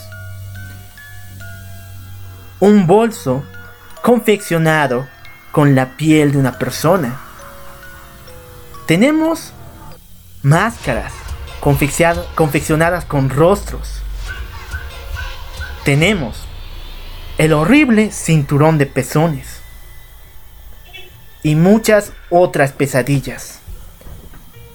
La peor parte de esto es que para realizar estos trabajos de taxidermia, las personas a las cuales son sometidas para que su piel no se pueda descomponer de manera muy sencilla, tienen que ser expuestos a tóxicos y a venenos, pero antes de morir. Tienen que ser expuestos a químicos de tal manera que estos puedan conservar su piel. Incluso para retirar el rostro de manera efectiva como lo hizo él, tuvo que encerar la cara de un ser humano completamente vivo. Imagínense el dolor y el sufrimiento que sufrieron estas personas. ¿Cómo nadie se dio de cuenta, no? ¿Dónde quedaron los cuerpos? Si fuera un asesino en serio, en serie, tendríamos que ver los huesos de las personas botadas en el pasto, en el patio. No, chicos. El señor Jeffrey Dumber se comía los órganos y los huesos de estas personas. Lo que me preguntas es cómo se comían los huesos. Eso suena un poquito más complicado. Claro, pero los pones con una buena sopita. Pero siguen siendo huesos. Bueno, vamos a hablar después de cómo ablandar huesos. Ah, ya, bueno.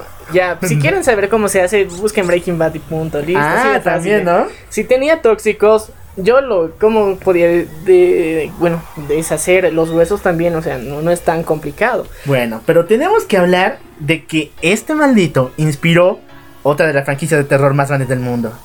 Hablamos de el la masacre de Texas. Nuestro querido Leatherface, Leatherface. cara de cuero. Bueno, de cuero humano, así que está, está medio denso. Eh, honestamente, este es como él podía ser taxidermista inicialmente. O sea, podrías decirle que era un artista con el asesinato de los animales inicialmente. Después se consagró en su arte, pero ya de una forma cruel. Ya, bueno, de, desde disecar animales ya es cruel. Pero llegó, eh, llevó a otro nivel su locura. Y bueno, hay que preocuparse, ¿no? Si conoces un taxidermista, ten cuidado. Eh, bueno, si eres taxidermista, perdón, pero... eh, los antecedentes de estas personas no son muy buenos que se digan, pero... Respetamos tu profesión. eh, deja de hacer daño a los animales. Eh, no sé, te- tengo miedo. Bueno, la situación se va a poner mucho más oscura cuando sepas. ¿qué? Cuando, cuando sepas, sepas que- de este asesino. Porque no fue solamente uno, fueron varios. Hablamos de Charles Manson. Charles Manson era una persona completamente podrida, con una cosmovisión que mezclaba una especie de teoría, una visión, una cosmovisión, pero impulsada a la violencia, impulsada al horror, a la anarquía total. Vemos que la ideología que manejaba, obviamente estamos hablando de esta fabulosa y grandiosa y épica y cataléptica época de los hippies, precisamente, donde muchas personas buscaban la paz interior, la paz con el medio ambiente, la paz con el entorno de guerra y conflictos en los que se encontraba el mundo entero en ese momento. Pero ahí sale Charles Manson con una ideología de que podemos cambiar este mundo, podemos ver que el arte florezca, podemos hacer un cambio real, pero él dice, si estamos pasivos no vamos a lograr nada, tenemos que irnos a la acción, y es así como bajo unas teorías un poco voladitas, obviamente, eh, con referencias a, bueno, a la sabiduría asiática principalmente, a la sabiduría oriental, tanto de la India como de Asia, él eh, empieza a verse como un gurú y esto lo convierte en líder de una secta. Llamada La Familia. En los años de 1969, Charles Manson no solamente tenía la fijación como una especie de líder sectario, sino también se dedicaba a la música. Tuvo varias canciones, pero cuando grabó con el señor Roman Polanski uno de sus sencillos, Roman dijo que no puedo poner esto.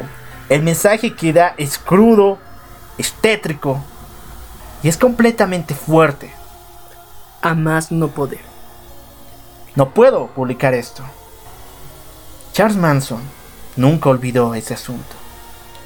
Y bueno, juntó a todos los miembros de la familia.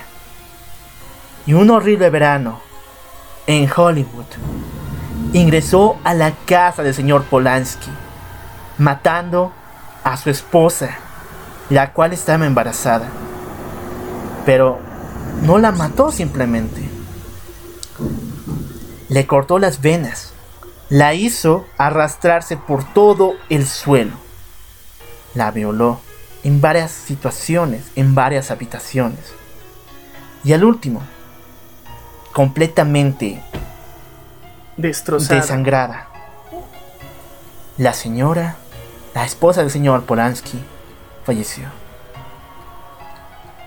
Hasta el día de hoy, Charles Manson siempre, se va a mantener como uno de los peores asesinos de la historia. Pero la verdad es que él no movió ni un hilo. Si bien en algunas situaciones, pero en el asesinato de la señora Polanski, él mandó a su séquito. Él mandó a las personas que confiaban y mataban y matarían por él.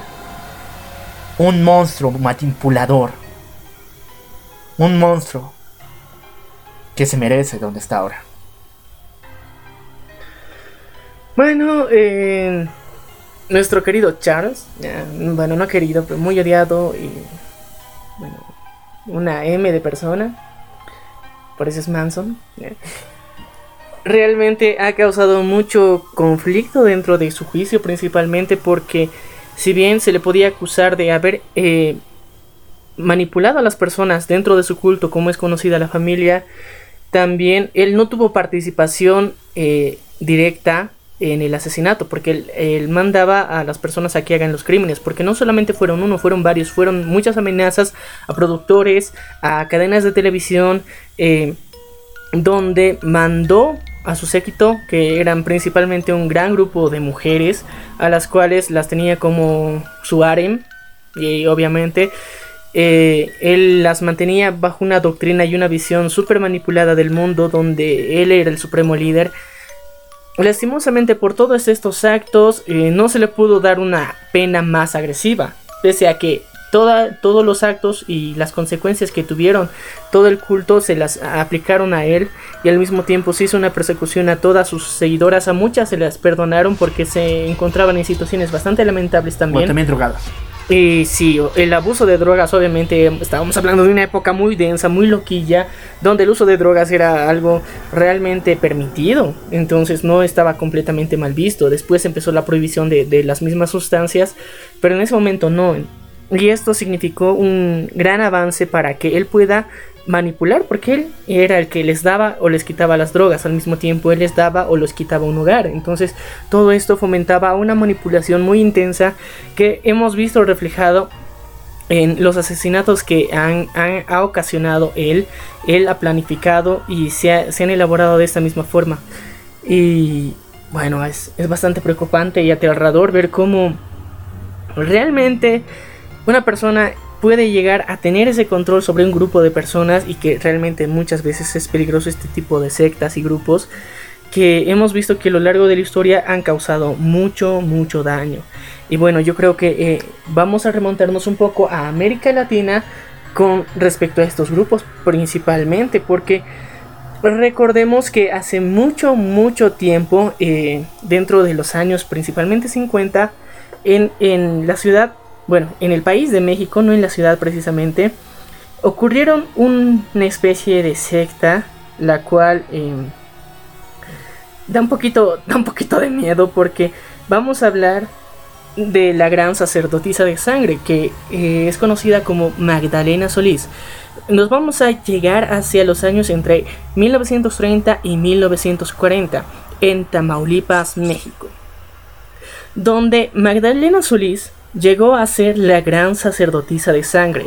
Ella inicialmente ejercía el trabajo de la prostitución, donde eh, durante muchos años había sido vilmente abusada, eh, donde había, eh, se había sentido completamente despreciada, desprestigiada, pero más adelante se presenta una luz de esperanza para su vida. La secta de los hermanos Hernández. Esta secta la cual buscaba de alguna forma encontrar una figura que representase a uno de sus dioses o deidades dentro de la cultura azteca principalmente y encontraron que Magdalena podría presentarte ante los, los miembros de la secta como la reencarnación de la diosa azteca Cautlicue. Entonces, em, utilizaron a ella como si fuera la supuesta reencarnación, la presentaron y se le tenía que dar un culto, un ritual, tenían que mostrar y darle sacrificios constante a, esta diosa, por lo que pedían que muchas personas den dinero, aporten con, a su causa, y esto era lo que principalmente pedían en la secta de los hermanos Hernández.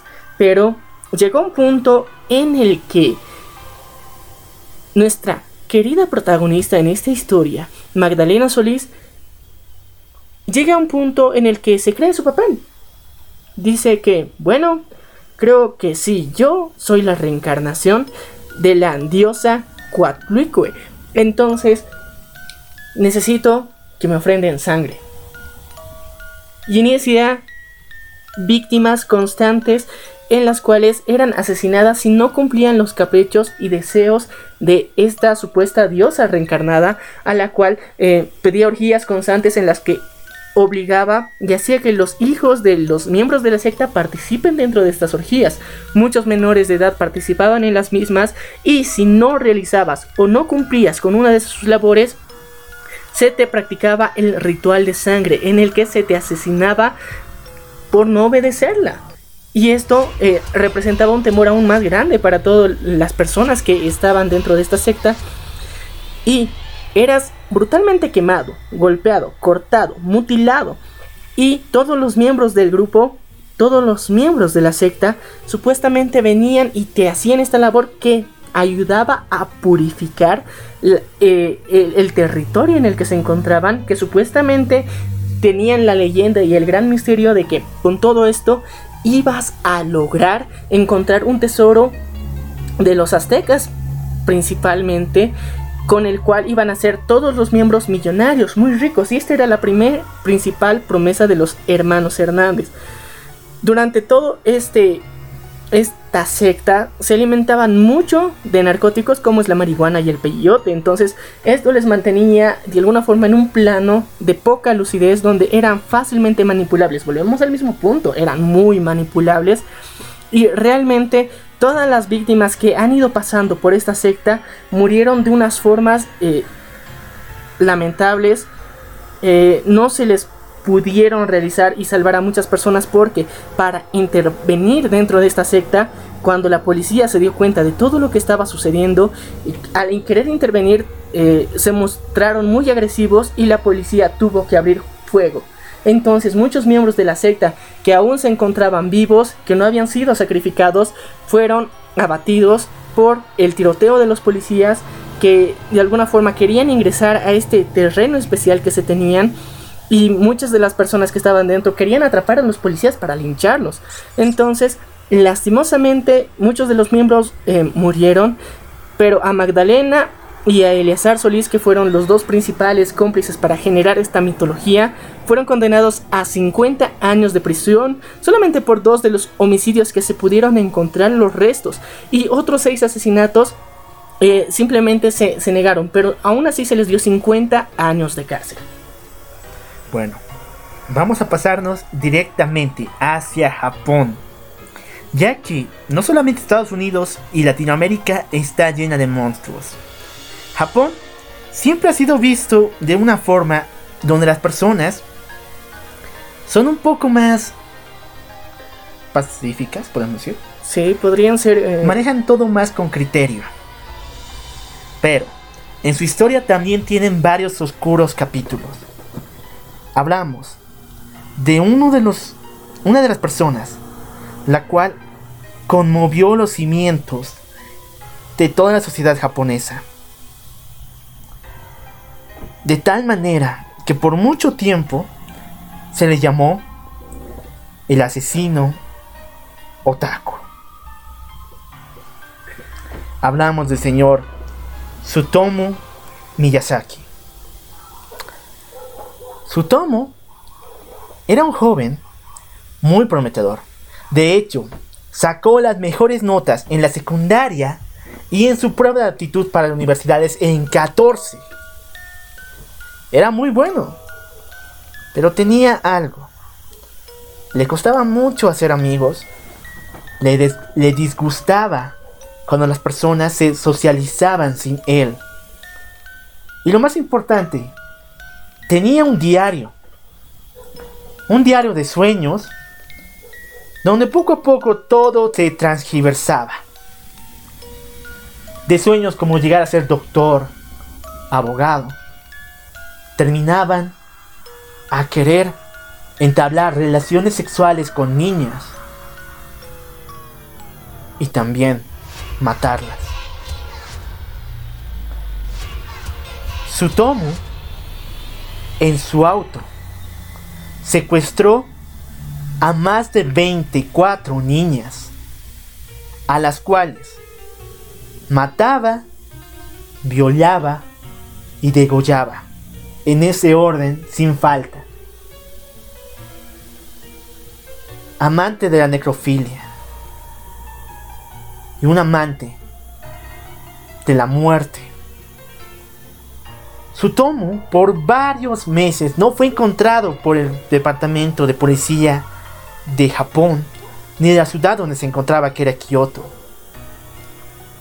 Pero, y aquí viene su leyenda. Cuando la policía encontró su casa, se dieron de cuenta de que no podían ingresar. Algo tapaba la puerta. Y cuando lo bloquearon, encontraron kilos y kilos de material pornográfico. Pero entre ellos también, y esto es culpa de los medios, anime, manga por todas partes. Desde entonces, a Sutomu se le conoce como el asesino otaku, solamente por su afición a estos dos rumbros, rubros. Su afición a estas dos artes, solamente por ello. Pero es un monstruo que hasta el día de hoy ha lastimado demasiado a la sociedad japonesa. De tal manera que en la actualidad, por estas razones, es que todavía no confían en esas personas que se declaran abiertamente fans del anime o del manga. Porque piensan que dentro de cada uno de ellos debe haber alguien loco como Sutomo. Es preocupante eh, de alguna forma cómo los medios principalmente puedan direccionar estas informaciones. Nosotros aquí en el pendejo de la semana, hace algunos eh, meses ya habíamos traído, eh, bueno, cómo a las personas se les se les asociaba psicopatías por ver simplemente Mirai Nikki. Entonces, personas que supuestamente amenazaban a otras personas solamente siguiendo personajes, pero técnicamente solamente eran selfies, nada más. son cosplayers, pero Lastimosamente los medios de comunicación a veces tergiversan y lastimosamente en, Japón han marcado a la sociedad con un estereotipo de que los otakus eh, son personas que tienen trastornos emocionales y que de alguna forma en algún punto podrían resultar bastante peligrosos. Eh, bueno, y también hay que reconocer que el término otaku es una persona que es eh, extremadamente fanática de los animes, porque si bien dentro de Japón hay fanáticos del anime que no se consideran otakus porque no tienen un fanatismo tan acérrimo hacia los personajes. Pueden ser personas que consumen manga, consumen anime, consumen idols y todo este material que nosotros consideramos netamente otaku, pero ahí es completamente normal. Un otaku es una categoría como un friki en este lado, de los en este lado del continente. Entonces, yo creo que eh, al generalizar de esta forma han hecho mucho daño a toda una sociedad y están eh, de alguna forma perjudicando el desarrollo de estas subculturas. Eh, también vemos cómo el aislamiento social puede generar a, personas que de alguna forma quieren y se sienten bastante reprimidas. Yo creo que muchachos también eh, motivarles, aunque pese a, los memes que publicamos dentro de, de, la, venganza del troll, a que no se aíslen ni ustedes y no aíslen otras personas, porque esto es realmente negativo y a veces nosotros pudimos evitar muchas situaciones y parece chiste, muchas veces lo, publicamos como tal, pero es una reflexión válida. Entonces, tal vez en una situación tan, tan crítica como la que él se encontraba, tenía las capacidades máximas, pero aún así se veía tan limitado por su limitación en interacción social, hay que saber manejar este tipo de situaciones, hay que saber aceptar a las personas, hay que trabajar en eso como seres humanos, como individuos. Y bueno, continuemos con esta madre.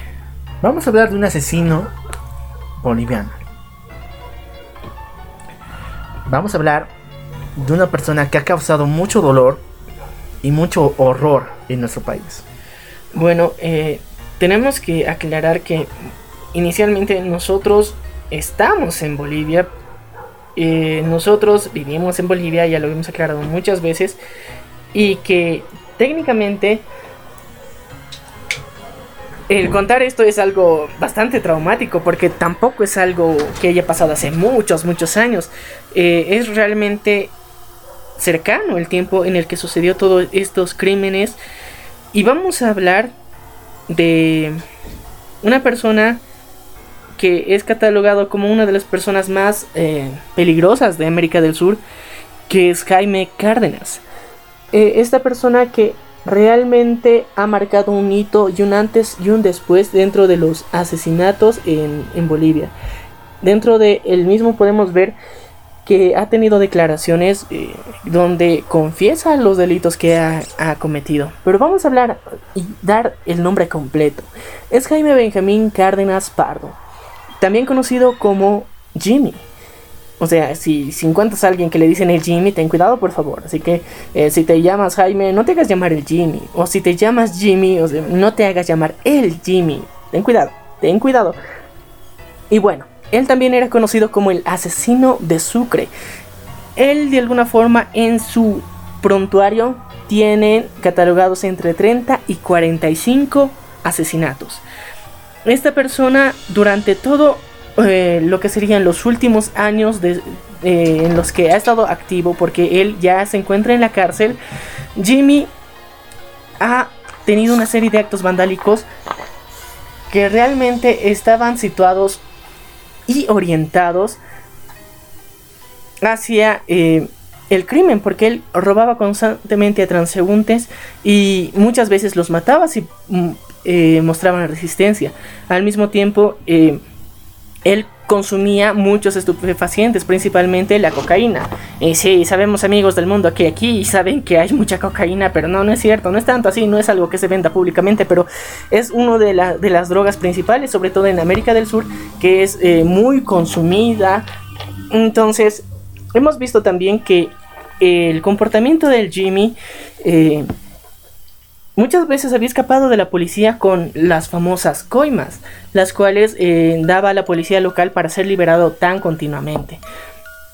Todo esto ha llegado a generar un prontuario dentro de su comportamiento, eh, inspirado sobre todo por estupefacientes, en las que eh, en situaciones cotidianas se mostraba y se presentaba muy agresivo. Él también ejerció el oficio de sicario, donde muchas veces personas lo contrataban para asesinar jóvenes o asesinar personas en específico. De alguna forma, eh, dentro de todo, todas estas situaciones, el crimen que le llevó a la cárcel fue el asesinato de un joven, bueno, de dos jóvenes estudiantes y universitarias, en las cuales, eh, con los cuales había tenido un contacto, se habían caído muy bien y deciden ir a consumir bebidas alcohólicas y drogarse. Dentro de esto, este proceso eh, llega a un punto de euforia tal que a cuchillazos desfigura por completo a uno de los compañeros que tenía ahí y agrede y abusa sexualmente de las dos chicas que los estaban acompañando. Todo esto ha detonado que las fuerzas policiales eh, lo tomen en serio como un peligro social. Él es arrestado el 17 de febrero del 2011, cuando intenta robar a uno de los ciudadanos peruanos que habían llegado hasta la ciudad de La Paz. Una vez que es aprendido, es sentenciado a 30 años de cárcel por tres asesinatos. Pero, más adelante, el 30 de marzo del 2012, Jaime se escapa de la cárcel. Una vez que se escapa, pasa casi tres meses para que es nuevamente capturado en eh, este mismo año. Cuando es recapturado, esta vez se le incrementa la condena por haber mostrado resistencia. Es uno de los criminales de alguna forma más contemporáneos, Jaime Benjamín Cárdenas Pardo, alias Jimmy o el Jimmy.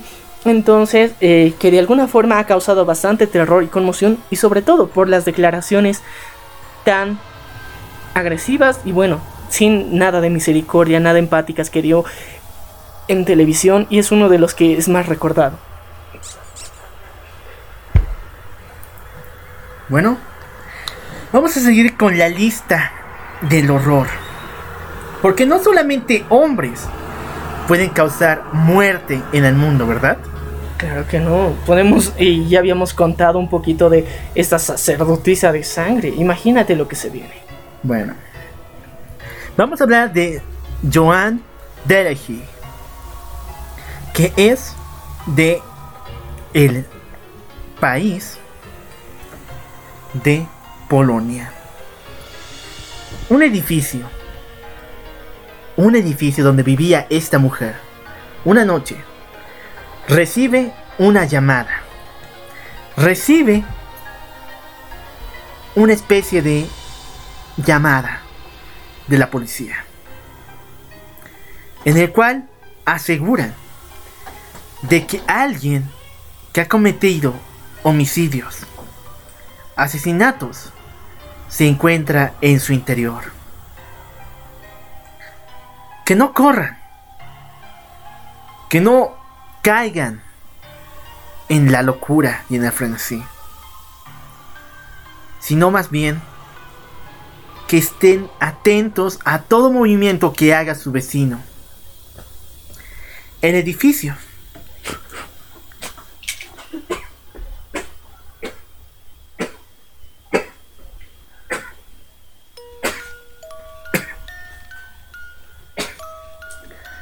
El edificio fue encuartelado y cuidado por las fuerzas del orden. Pero, cuando llegaron para intervenir que esta persona no causara más dolor, más muerte. Se dieron de cuenta que cinco vecinos de este edificio, cinco personas que vivían en este edificio, estaban muertos. Todos atravesados por cuchillos.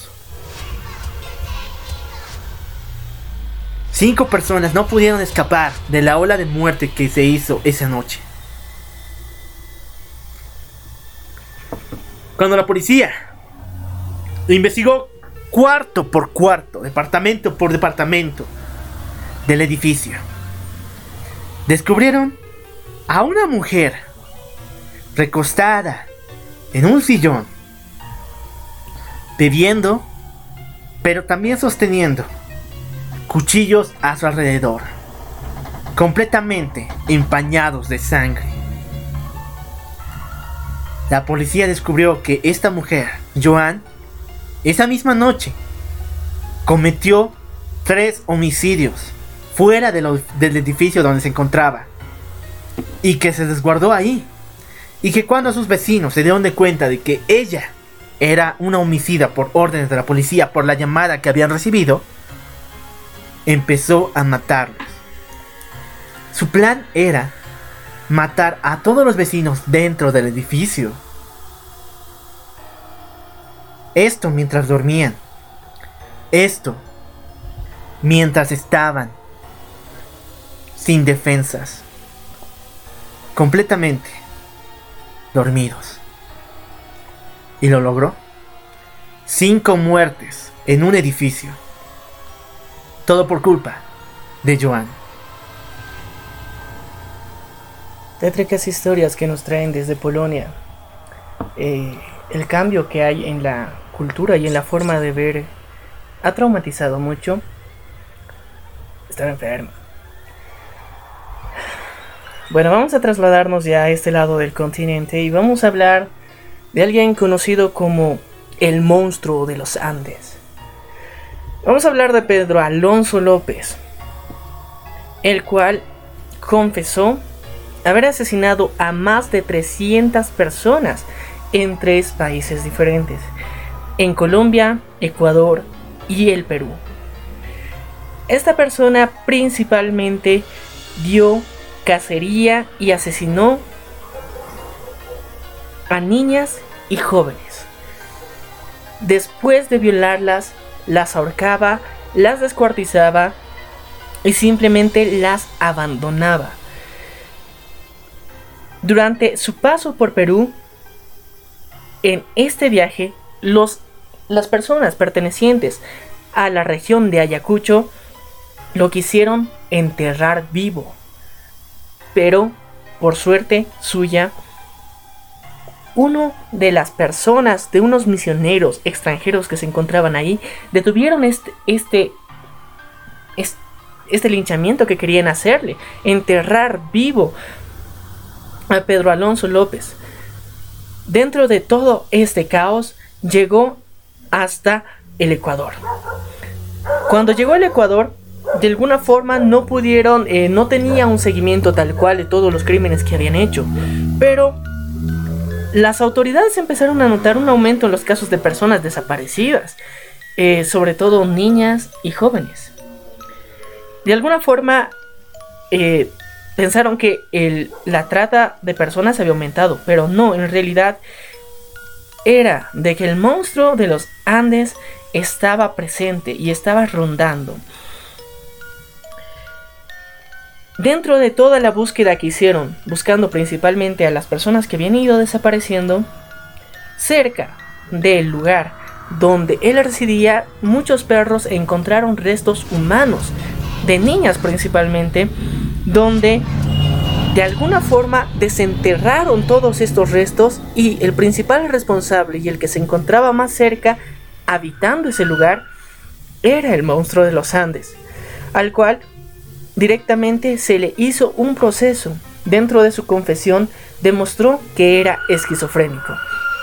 Él mismo ha demostrado y ha confesado que más de 300 niñas y jóvenes ha asesinado. Y todavía no se encontraba la evidencia necesaria. Y al notar esa deficiencia y esquizofrenia que padecía, se le reasignó a un hospital psiquiátrico. Pero aquí no acaba todo.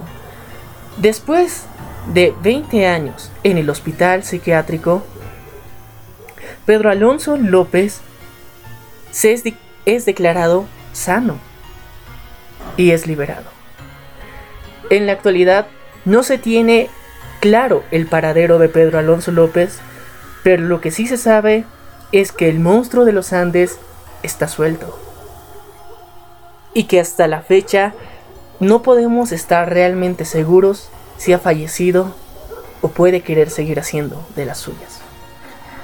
Vamos con otra asesina, Beverly Allitt, la enfermera asesina.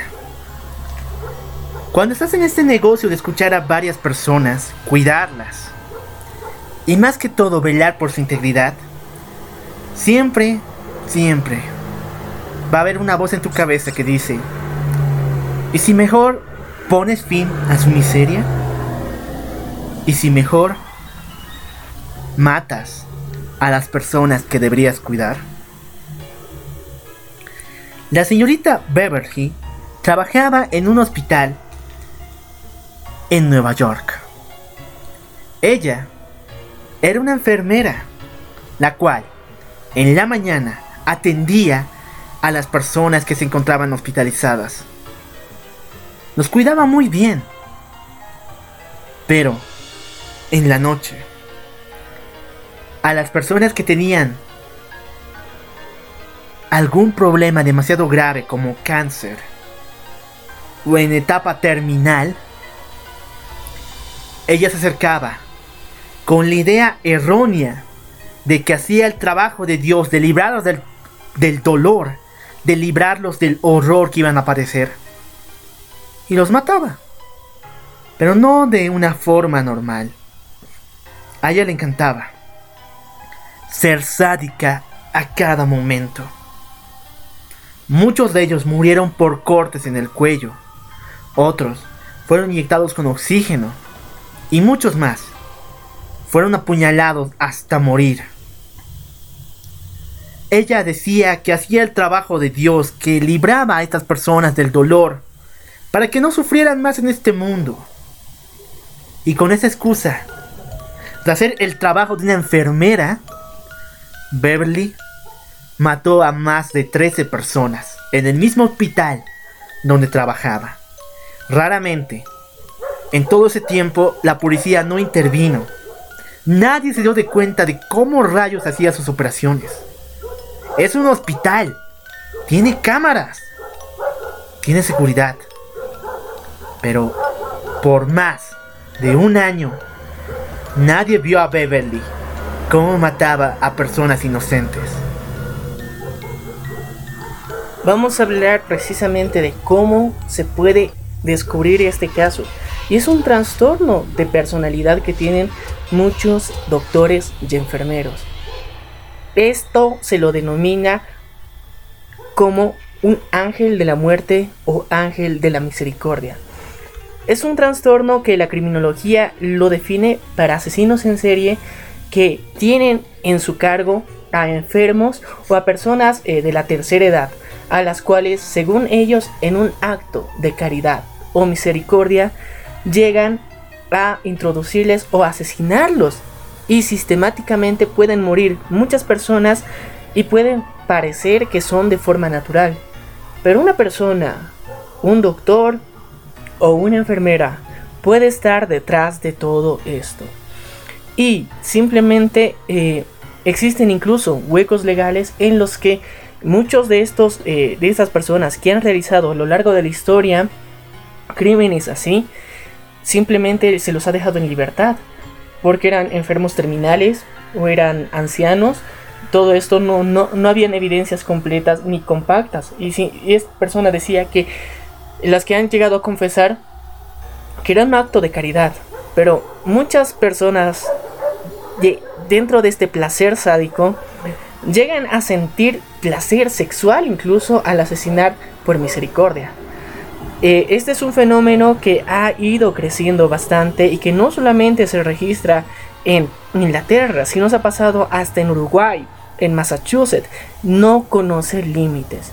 Y muchas personas que ejercen la profesión de médicos o enfermeros pueden llegar a padecer este trastorno por eh, una alteración psicológica sobre el bien, el mal y un eh, sentido de omnipotencia. Así que muchachos tienen, tienen que tener mucho cuidado y realmente sospechar. Sospechar bastante de todo este caos que puede vivir en la sociedad. Y bueno, vamos a continuar avanzando con muchos de estos asesinos que realmente es bastante curioso cada uno de ellos cómo ha ido avanzando.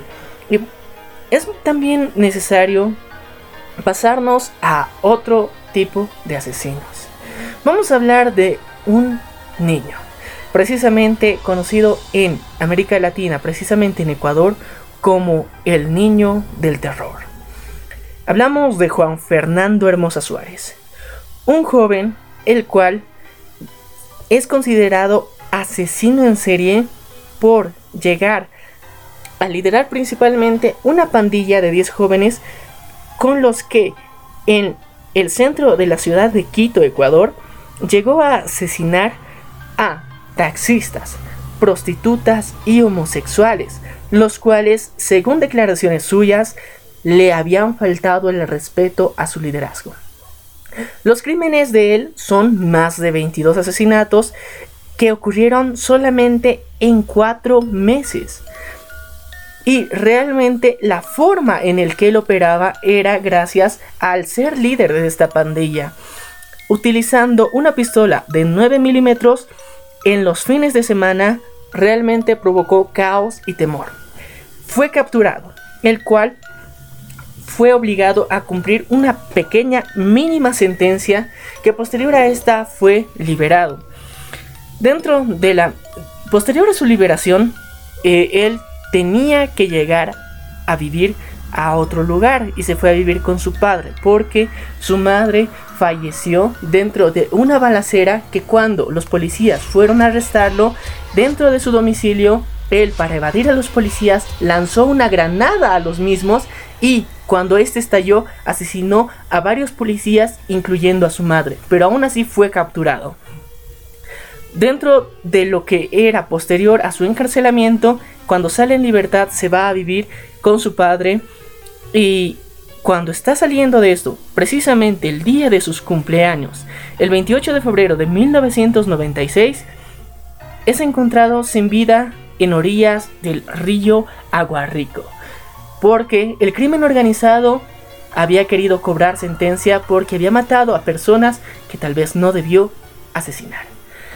Así es como se cobró la vida de el niño del terror, Juan Fernando Hermosa Suárez, el cual de alguna forma vemos como muchos, muchos de estos asesinos no conocen edad, no conocen límites y puede ser desde temprana edad que pueden ser considerados asesinos. Bueno, en América Latina tenemos una lista bastante amplia de múltiples asesinos que realmente nos remueven las entrañas porque muchas veces nosotros miramos hacia el norte y decimos, ahí están los más enfermos, pero no, miramos hacia el oriente y decimos, los japos están más enfermos, pero no, en nuestras tierras latinas, en donde eh, es una gran población de habla hispana, también tenemos muchas personas que se han vuelto realmente locas y han llegado a asesinar a muchas, muchas personas. Bueno, con esta lista del horror, con este especial inaudito de asesinos, terminamos el día de hoy. Yo soy el Loco Y yo soy Maniac. Y te deseamos un horrible, lleno de terror. Y más que todo, inolvidable Halloween. Esto es La venganza del troll. Hasta la próxima.